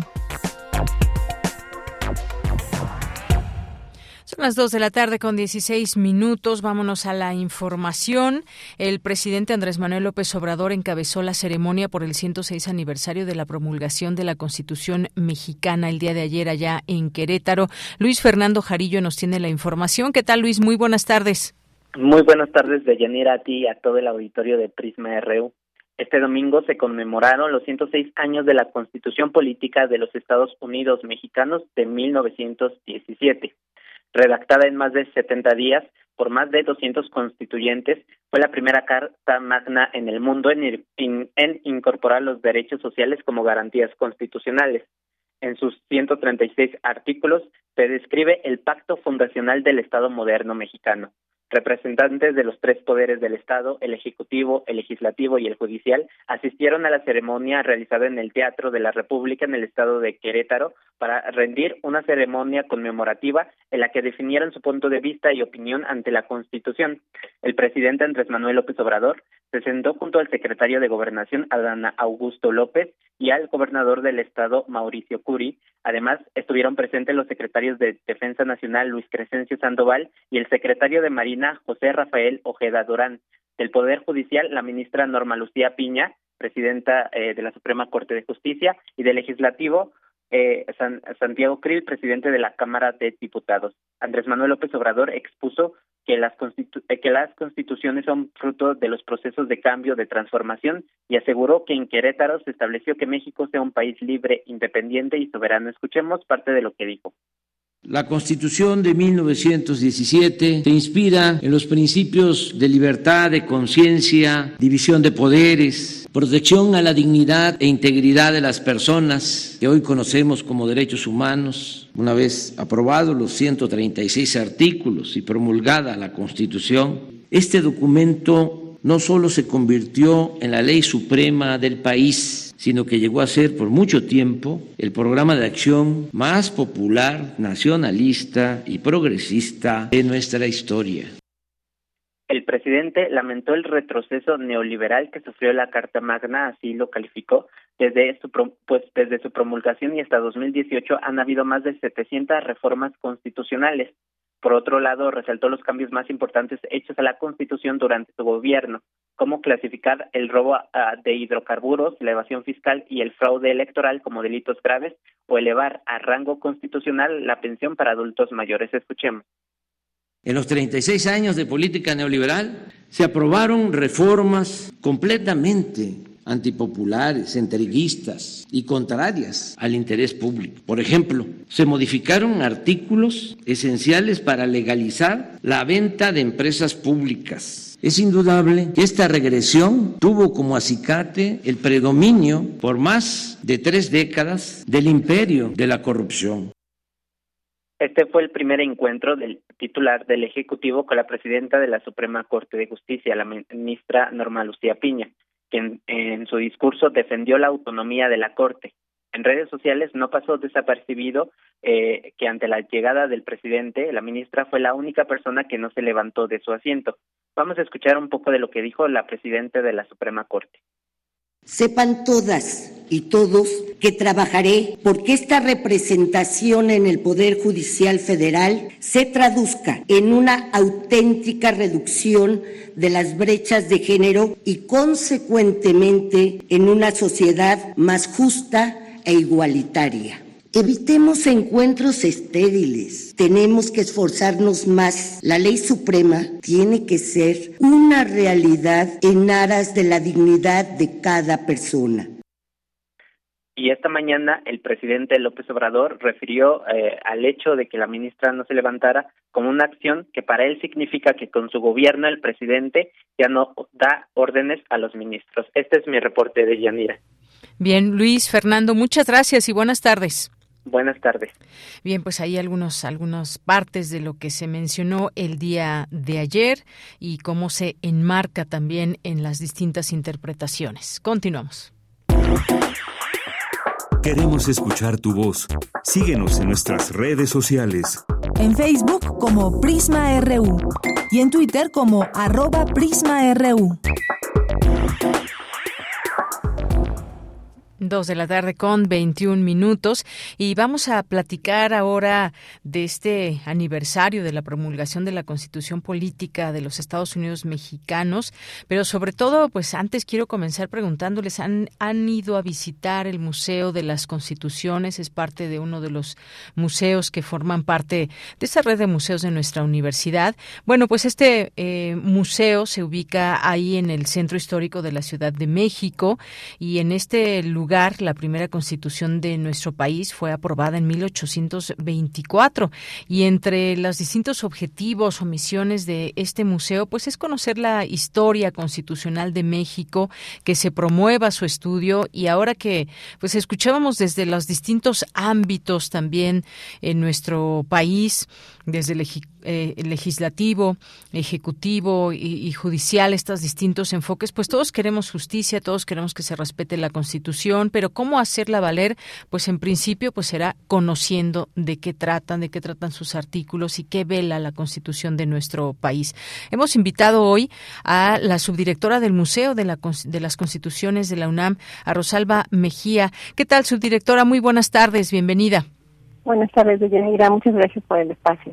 Gracias a usted por aceptar y pues un día un día después de que fue 5 de febrero, pero hoy por supuesto que se sepa por qué este día es un día de asueto, es un día festivo. ¿Qué nos qué nos toca como ciudadanos eh, pues cómo acercarnos a todo este tema de las constituciones y este museo que resguarda justamente pues todas esta este entender de, de cómo pues cómo nace todo esto que es relativo a los derechos, a los artículos, a las constituciones, Rosalba. Así es, pues, ¿qué nos toca como ciudadanos? En primer lugar, conocer no solo a esta constitución que fue promulgada en 5 de febrero de 1917, sino conocer nuestra historia constitucional. Empezó en el siglo XIX y saber por qué nuestras leyes, nuestros documentos constitucionales han evolucionado de tal forma que en 1917 nos encontrábamos en un momento de nuestra historia que fue necesario hacer un nuevo documento para asentar las condiciones sociales, políticas, incluso económicas que fueron resultado de este movimiento revolucionario de 1910.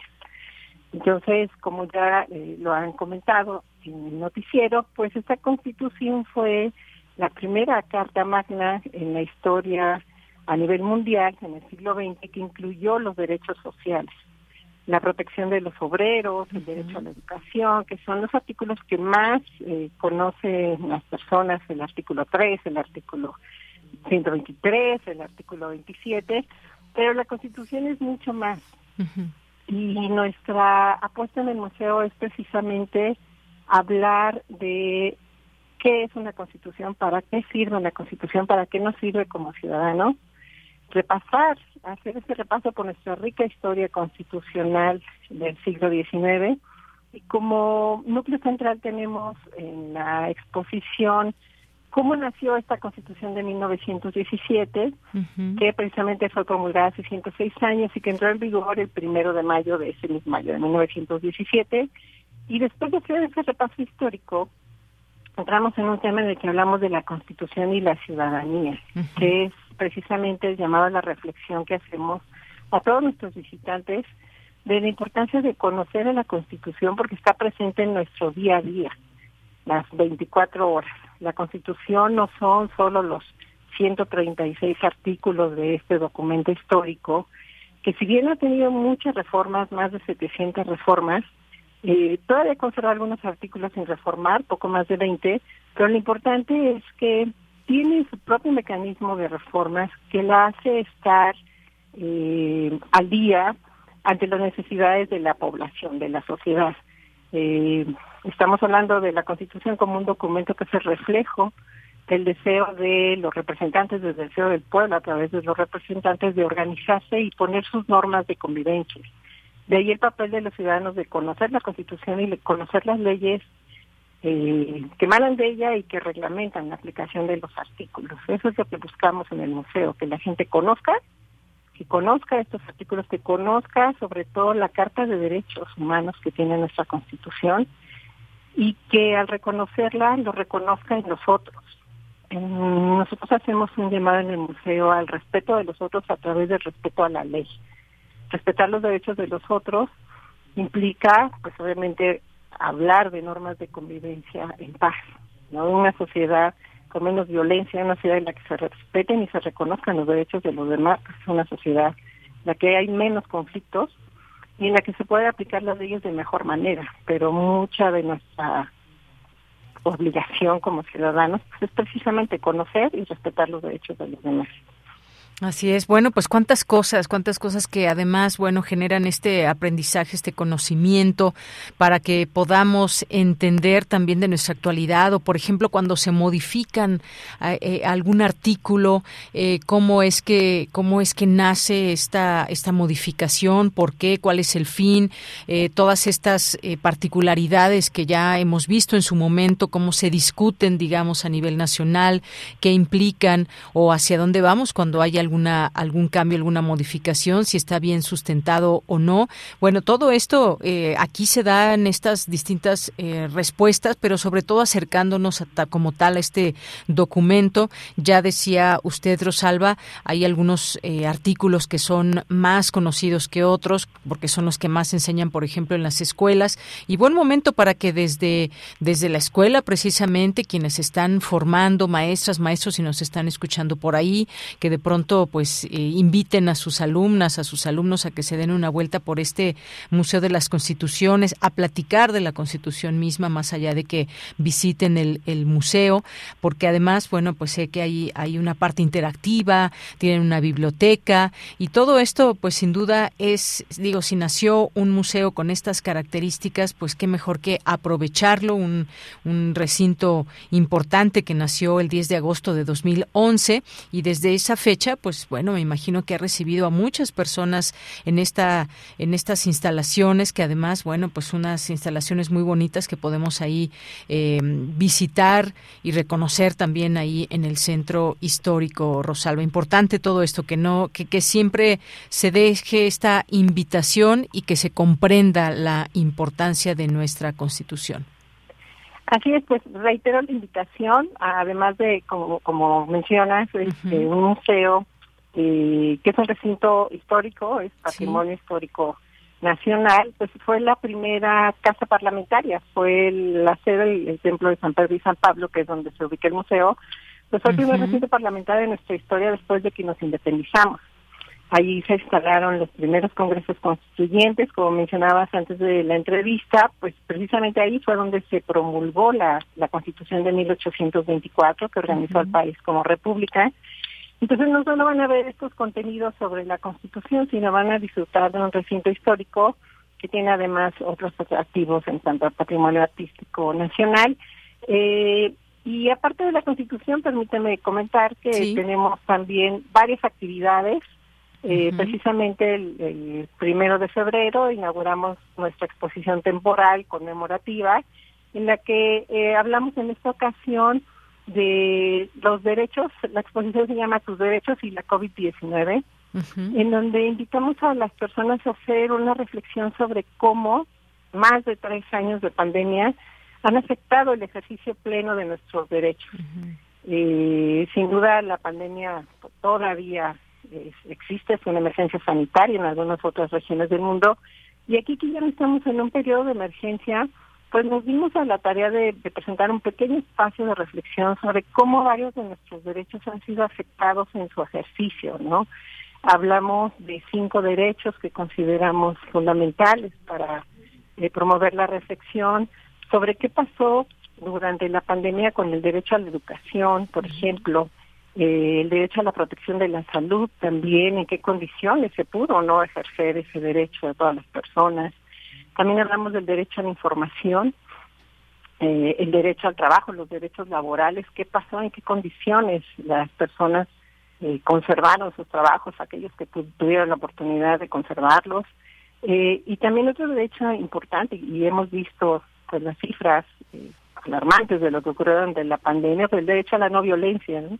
no solo contra niñas y mujeres en sus hogares, sino también las relaciones intrafamiliares, ¿no? que se vieron por tanta tensión afectadas en las relaciones de, convivencia. Y lo que buscamos con esta, esta exposición es promover la reflexión sobre qué pasó con nuestros derechos, qué ha pasado, eh, y, y hacemos la pregunta de, de qué, qué pasa, si estamos preparados para sobrevivir a otra pandemia, ¿no? ¿Qué pasa con nuestros derechos? ¿De qué forma los podríamos proteger? ¿O de qué forma el Estado podría implementar mecanismos y estrategias para garantizarlos de una mejor manera? Entonces los invito también a ver esta exposición que inauguramos el 1 de febrero y termina el 5 de marzo. Eh, les recuerdo que nuestros horarios eh, son de miércoles a domingo, de 10 de la mañana a 5 de la tarde, la entrada es gratuita. Y además de esto, pues tenemos talleres y visitas que acompañan a todos los contenidos, tanto de la exposición general del museo como a la exposición temporal. Y tenemos muchos talleres en donde hablamos eh, con niños, con jóvenes, con adultos, sobre los derechos y los principios, estos valores que, que se fundamentan en la Constitución y que promueven eh, la convivencia con base en una cultura de la legalidad y el respeto. Muy bien. Pues Rosalba Mejía, muchas gracias. Gracias por invitarnos al museo, por comentarnos todo lo que alberga este recinto. ¿Exactamente dónde se encuentra para quienes nos están escuchando? Claro, estamos en la calle del Carmen número 31, esquina con San Ildefonso. Eh, los medios de llegada más eh, sencillos son la estación del Metro Zócalo, estamos a tres calles, o eh, la estación del Metrobús Mercado Abelardo Rodríguez de la línea 4. Muy bien, pues ahí dejamos esta invitación y por lo pronto pues agradezco estos minutos aquí en Prisma RU de Radio UNAM para hablarnos de lo que implica este Museo de las Constituciones de la UNAM, eh, sus objetivos y todo lo que podemos encontrar y máxime que estamos hoy recordando este 106 aniversario de la promulgación de la Constitución Política de los Estados Unidos Mexicanos. Muchas gracias. Muchas gracias, Deyanira. Hasta luego. Hasta luego. Muy buenas tardes a Rosalba Mejía, subdirectora del Museo de las Constituciones de la UNAM. Y nos despedimos con un poco de música, con un poco de música, esta joya que nos encontramos aquí, una canción que ya ustedes van a escuchar un poquito viejita, que nos habla justamente de la Constitución mexicana. Y bueno, pues la dejamos aquí para que la puedan disfrutar unos minutitos en lo que estamos ya con Otto Cázares y su cartografía RU.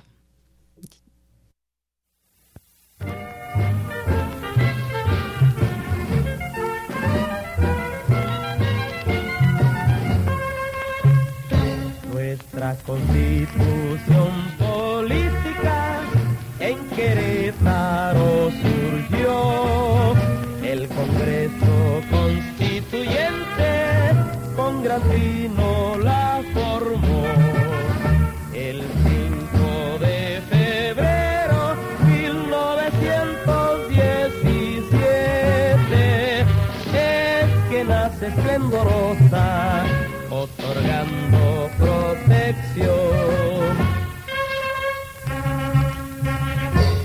Protección para todos.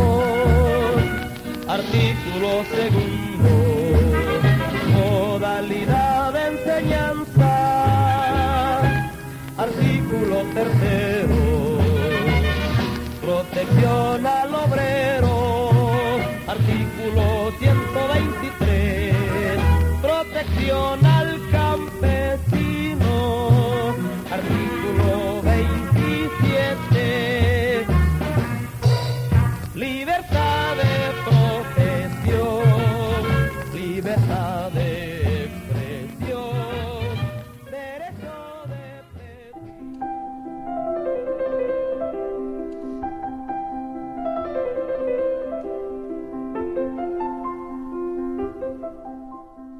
Cartografía RU con Otto Cázares.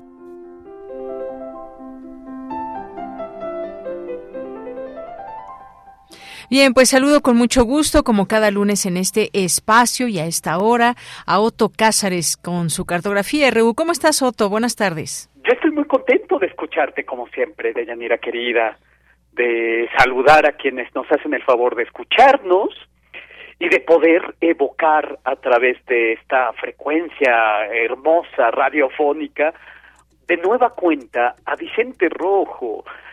Y quiero comenzar esta reflexión radiofónica recordando lo que decía el poeta y crítico de arte Luis Cardosa y Aragón acerca de que la poesía es la única prueba concreta de la existencia del ser humano. Una frase que puede extenderse. Poesía, pintura, dibujo, música, danza, son pruebas concretas de nuestra existencia. Y ayer pude ser testigo nueva, de nueva cuenta, de este testimonio indeleble, de esta prueba concreta de nuestra existencia. Terminó ayer la exposición de magnífica curaduría a cargo de Pilar García y de notable museografía por parte del equipo del Museo de Arte Moderno, La destrucción del orden, 70 años de trayectoria de Vicente Rojo. Alguien que en su diario abierto definía la suya como la vocación de llenar el vacío. De modo que así he titulado este comentario radiofónico, Vocación, llenar el vacío. En este diario abierto, eh, Vicente Rojo expresó su desacuerdo con el apelativo La Ruptura, el apelativo utilizado para los de su generación, prefiriendo en cambio apertura, generación de la apertura, porque de eso se trató la década del 60, de abrir puertas. Vicente Rojo definió, sin haberlo deseado expresamente, a la generación de la apertura. Fue Vicente Rojo pintor y diseñador gráfico de una cultura de esplendor eh, impresa en suplementos culturales, revistas, carteles, etcétera, y vuelve Vicente Rojo de manera póstuma al Museo de Arte Moderno 2022-2023, porque Vicente Rojo tuvo una importante exposición antológica en el Museo de Chapultepec en 1981. Y con ese motivo, el programa radiofónico Crítica de las Artes de Radio UNAM, que conducían el historiador del arte Jorge Alberto Manrique y la crítica de arte Lelia Driven, sostuvieron con Vicente Rojo un diálogo del que voy a recordar y salvar algunas ideas a lo largo de esta reflexión. Pero primero, ah, me gustaría darles algunos datos que puedan poner en el mapa eh, la artisticidad, el contexto en el que se desarrolló Vicente Rojo. En el año 1964, Robert Rauschenberg, un pintor norteamericano, ganó la Bienal de Venecia, poniendo al arte pop, al arte gestual y objetual a la vista de todos. A partir de ese año, 1964, Vicente Rojo comenzó a realizar ejercicios eh, ensayísticos, yo diría, sobre Robert Rauschenberg, pero también sobre otro pintor norteamericano pop y gestual a un tiempo de nombre Jasper Jones. Jasper Jones trabajaba con números y con letras, pues la influencia y la semejanza entre Jasper Jones y Vicente Rojo no podría ser mayor. Pero también sobre Frank Stella, que fue un pintor de una abstracción cercana al minimalismo, a la abstracción de bordes duros, y en la década de los 60, los ejercicios pictóricos de Vicente Rojo bien podrían concebirse como comentarios a las obras de estos artistas que he mencionado. Eh, de hecho, en la década del 60 comienza la serie de título La destrucción del orden, que muy acertadamente se volvió el título de la exposición. La serie de pinturas también de los años 60 de título Señales fue la que hizo notar mayormente a Vicente Rojo y estaban muy bien representadas en la exposición.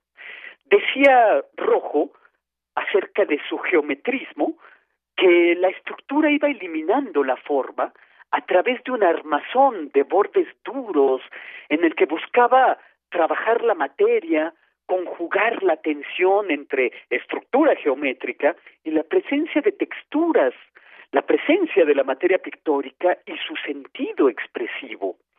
Eh, era para Rojo un sustento geométrico que iba simplificando en elementos muy sencillos para seguir trabajando la expresividad de la textura, las manchas o lo que él llamaba las sacudidas visuales. Entonces, en Vicente Rojo, su idea plástica primera era la geometría y la textura para crear formas expresivas contundentes, señales o marcas indelebles. Y sus señales son llaves de un sentido enigmático, son signos desconocidos, pero escritos en un lenguaje de triángulos. Yo creo que siempre que vemos triángulos, vemos la aparición, somos testigos de la aparición primigenia, porque fue el triángulo, la forma sintética a la que arribó nuestra especie en el desierto cuando construyó pirámides, en las selvas, en la cima de las montañas. Digamos que el triángulo, la pirámide, se halla en el origen sagrado del arte. Y las señales de Vicente Rojo son signos, triángulos, pero que no pueden comprenderse desde la semiótica, no pueden comprenderse desde la semiología. Sus señales son algo así como faros que nos envían destellos que se convierten en conversaciones enigmáticas. Cuando uno está de pie frente a las pinturas y a los, eh, las obras gráficas de Vicente Rojo, se establece un diálogo entre el creador y el espectador, un diálogo sostenido en un idioma que para decirlo como lo decía el amigo de Vicente Rojo, Juan García Ponce, magnífico crítico de arte él mismo, a través de los signos de Vicente Rojo se abren, preguntas sin respuesta sobre su significado. Rojo, en su pintura, daba a números, a las letras, tratamiento de formas puras. Explicó Vicente Rojo en esta conversación radiofónica de la que les hablo, su quehacer su, como diseñador gráfico. Contó ahí sus andanzas con Miguel Prieto, que fue su maestro, de quien se expresaba de manera muy dulce. Contó en esta conversación sus andanzas en el suplemento de novedades, México en la cultura, Artes de México, y contaba ahí cómo llevaba estrictamente separadas las actividades de pintor y las actividades de diseñador gráfico. Pero la plástica y la gráfica se sirvieron ambas de la estructura sólida, eficaz del alfabeto, de las letras, de formas dadas, formas contundentes, capaces de sustentarse a sí mismas.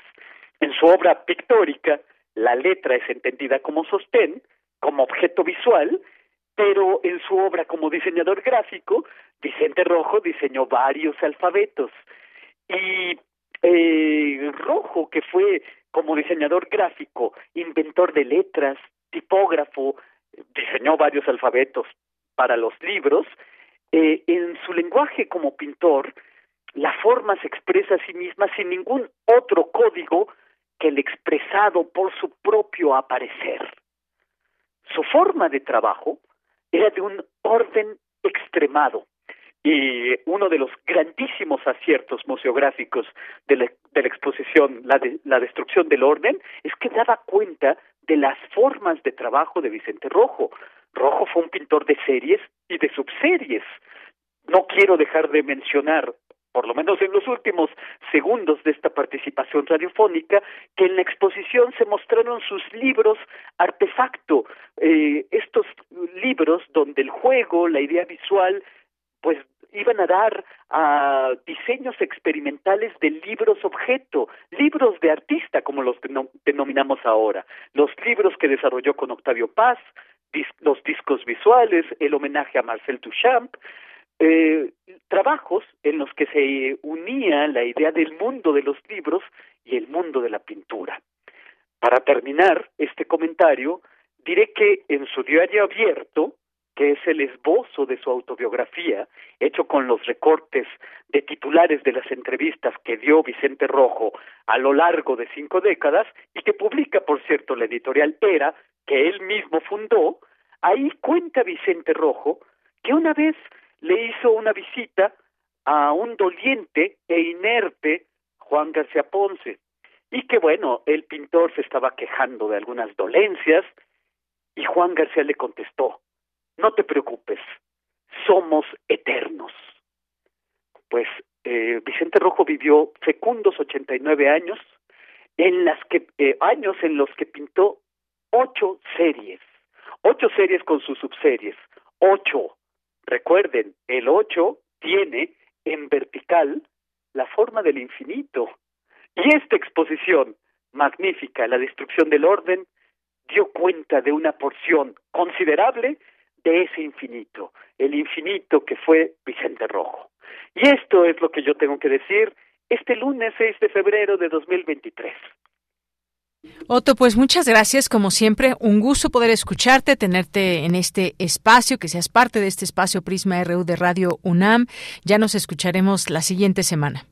Así lo haremos, querida Deyanira, y te mando un abrazo muy entrañable y también a quienes nos escucharon. Gracias y otro abrazo para ti también. Hasta luego, continuamos. Hasta luego, Deyanira. Bye. Cultura RU. Vamos ahora a Cultura con Tamara Quirós. Deyanira, qué gusto saludarte y saludar al auditorio de Prisma RU. Muchas gracias por escucharnos a través de las frecuencias de Radio UNAM.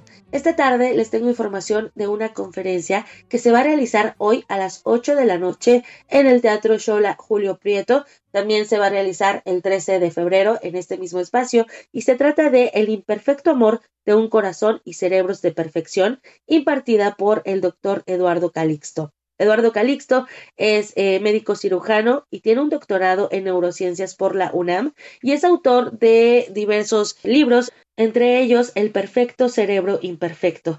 Y para darnos más detalles de esta conferencia, que entre los temas que se tratan es el amor, el desamor, qué pasa con el cerebro, qué pasa con los sentimientos, qué pasa, por ejemplo, con los celos o por qué creemos que hombres y mujeres aman de distinta forma, pues nos acompaña en la línea el doctor Eduardo Calixto. Doctor Calixto, bienvenido a este espacio radiofónico para iniciar esta charla y, y abrirnos un poco el panorama y abrirnos un poco el panorama, me gustaría que nos comentara eh, qué pasa, qué pasa con el cerebro cuando nos enamoramos. El amor es un proceso de evolución que tenemos en el cerebro que se construye con las memorias, pero también con una neuroquímica exacta y al mismo tiempo tenemos una capacidad de reflexionar, de equivocarnos, de aprender. Y lo interesante entonces es que el proceso tiene una, una evolución en la medida que vamos vamos viviendo y vamos interactuando. El amor activa de 12 a 16 áreas cerebrales y aproximadamente de 9 a 10 sustancias químicas. Contrastado con el enamoramiento, que es una de las etapas más bonitas, pero menos reflexivas e inteligentes en la toma de decisiones, el enamoramiento activa aproximadamente 29 áreas cerebrales y depende de 17 neuroquímicos. Por lo tanto, amor y enamoramiento no tienen la misma, digamos, proclividad de activar neuronas y al mismo tiempo, con todo lo que estoy eh, mencionando, pues lo que se trata entonces es que el ser humano refiere a uno de los órganos más hermosos que tenemos, que es el cerebro, el que utiliza para poder generar toda una interacción de deseo, necesidad de estar con alguien y al mismo tiempo con una generación de sesgos y de interpretaciones que por momentos en la vida nos lleva a cuestionarnos si hicimos lo correcto. Todos sin excepción tenemos un cerebro que toma en promedio 2.160 decisiones al día, toma 48 o genera 48 pensamientos por minuto, pero estando enamorados o teniendo una relación de gran interacción con una persona nos hace tener sesgos espantosos y uno se, pensaría, se, se podría pensar cuál es entonces la razón de enamorarnos. Y es que si por las razones que decimos que queremos a una persona, o queremos estar con ella, las ponemos desde el punto de vista cuantitativo y analítico, si es inteligente, si es guapo, si, si tiene proyección, si, si además eh, eh, se le admira, llegar a una persona mejor que esa persona a nuestra vida. Sin duda, un algoritmo de inteligencia diría podríamos escoger mejor a la segunda persona que a la primera, y sí, y no. La gran mayoría de nosotros nos quedamos con la persona que amamos por el simple hecho de que la queremos y la amamos. Eso es precisamente uno de los datos que hace que el cerebro genere esta, este, este tipo de, de, emociones e interacciones. Amar y enamorarnos reduce la parte inteligente del cerebro. ¿sí? Aquella que toma las decisiones que proyectan en el futuro, tenemos unos rasgos increíbles. Y en consecuencia, el amor y el enamoramiento, al quitarnos la parte inteligente, objetiva de nuestra vida, nos permite por momentos tomar decisiones que seguramente y en condiciones ya favorecedoras de toma de decisiones podemos entonces establecer relaciones a largo plazo, que eso es lo que hace el ser humano, establecer relaciones a largo plazo que indudablemente es lo que nos hace entonces entender cómo, cómo podemos eh, interaccionar con estas personas. Por lo tanto, somos una especie increíble. No somos las únicas que podemos cuidar a una pareja, a una, a una cría, pero sí los que establecemos más comunicación por largo tiempo, las que protegen por más tiempo a sus, a sus críos, la que se preocupa por la vida de los demás y favorecedor de establecer núcleos sociales de gran importancia. Y hablando, bueno, eh, eh, la otra contraparte, ¿no, doctor? Eh, hay enamoramiento, pero ¿qué pasa, por ejemplo, con el desamor a nivel el cerebro, ¿no? ¿Cómo funciona? porque, pues, no sé si sean los mismos químicos o, cómo, cómo, es esta mezcla de, de, química cuando, ¿qué pasa en el cerebro del ser humano cuando hay, hay desamor, cuando hay una ruptura? Las rupturas indudablemente activan muchísimo las áreas cerebrales del aprendizaje y de la memoria pero también hacen la aparición otros, otras sustancias químicas que proyectan un proceso de estrés continuo, de tensión, de inmunomodulación y que incluso pueden hacer que una persona se sienta muy mal o se enferme. Hay un síndrome que se llama síndrome de Tatsumoto que habla específicamente de que la persona se siente que le han roto el corazón, cuando en realidad se activa el giro del símbolo, que es una estructura cerebral, está relacionada precisamente con la interpretación de las emociones que tenemos. Lo que hoy reconocemos con todo lo que tenemos a, la mano y la estructuración cerebral, sabemos que el, desamor, la ruptura amorosa, enseña muchísimo, genera una cantidad de neuroquímicos que procesan dolor moral y que evidentemente nos hacen cambiar la toma de decisiones, pero también el aprendizaje y eventualmente equivocarnos menos. Ese sería el principio. La gran mayoría de nosotros creemos que somos objetivos, pero la verdad es que el 72% no las pasamos justificando.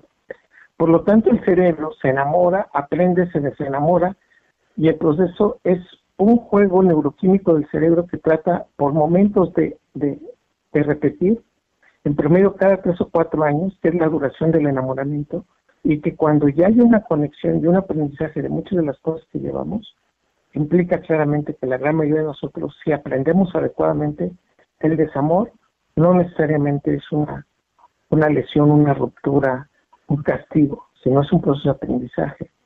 Lo que digo abiertamente es que la gran mayoría de nosotros nos hablaron de lo hermoso que es enamorarnos al mismo tiempo, nunca nos hablaron de que nos tendríamos que separar. Un estudio que publicó el Instituto Karolinska dice que en promedio los seres humanos nos vamos a enamorar de cinco a siete veces en nuestra vida. Esto, esto nos llena de emoción y al mismo tiempo de satisfacción, pero no, aquí de nuevo, no sabemos leer ¿no? La, la implicación que lleva. Si nos vamos a enamorar tantas veces, no, no, entendemos que nos vamos a, a desapegar, a desenamorar y a romper entre cinco a seis veces. Exacto. Entonces, esto nos vendría muy conveniente poder hacerlo con mejor, digamos, con más inteligencia. Por supuesto, inteligencia emocional además. Muy bien, eh, doctor, pues eh, le agradezco mucho que haya tomado eh, la llamada y por supuesto pues eh, que nos, nos platique digo estas estas dos preguntas solamente pues son este eh, este preámbulo no una probadita para que la gente se acerque a sus libros y también a esta conferencia que se va a realizar en el teatro Shola el imperfecto amor eh, para que pues conozcan más, ¿no? De, nos conozcamos más de hecho, ¿no? Conocernos a nosotros mismos y también pues a los que nos rodean a través pues de la química, de la neurociencia y saber más de el imperfecto amor de un corazón y cerebros de perfección. Le agradezco mucho, doctor Calixto, por acompañarnos. Un gusto, un privilegio. Hasta pronto. Hasta pronto, que le vaya muy bien. Esto es solo una probadita de lo que podremos aprender en esta conferencia. La cita es a las 8 de la noche en el Teatro Shola Julio Prieto. Doctor Eduardo Calixto, muchísimas gracias por acompañarnos en este espacio radiofónico. Deyanira, regreso contigo a la cabina. Que tengan excelente tarde. Gracias, Tamara. Y ya casi nos despedimos. Aquí hemos seguido leyéndoles tanto en Twitter como Facebook y nos, pues nos da mucho gusto hacerlo y que nos sigan enviando sus mensajes. Aquí Monse Magia ya nos publicó los próximos cursos y talleres en Radio UNAM que comienzan esta semana. Aquí también nos postea el correo electrónico y los distintos cursos para que pues puedan ser parte de ellos. Le mandamos un saludo a David Uriegas, a Paulina también, muchas gracias.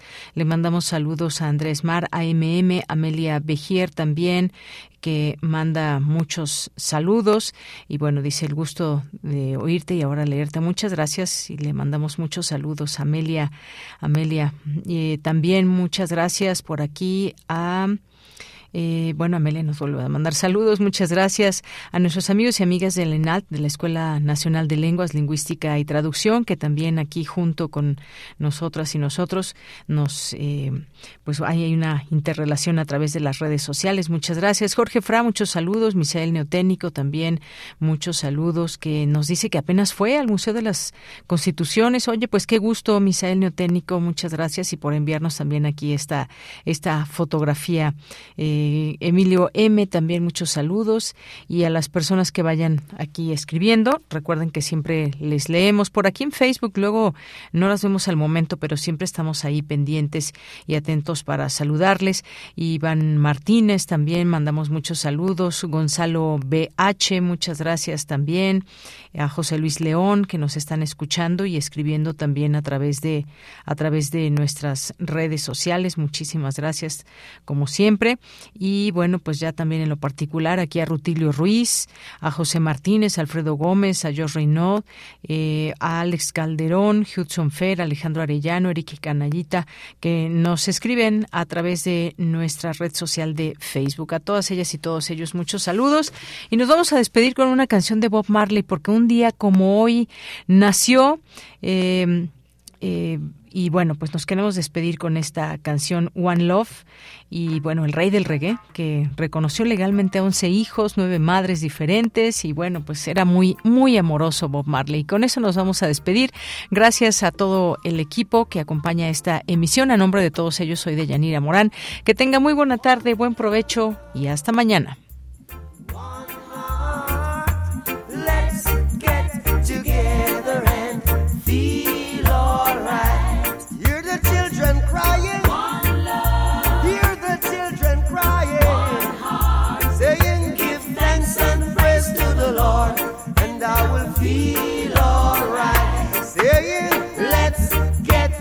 together and feel alright.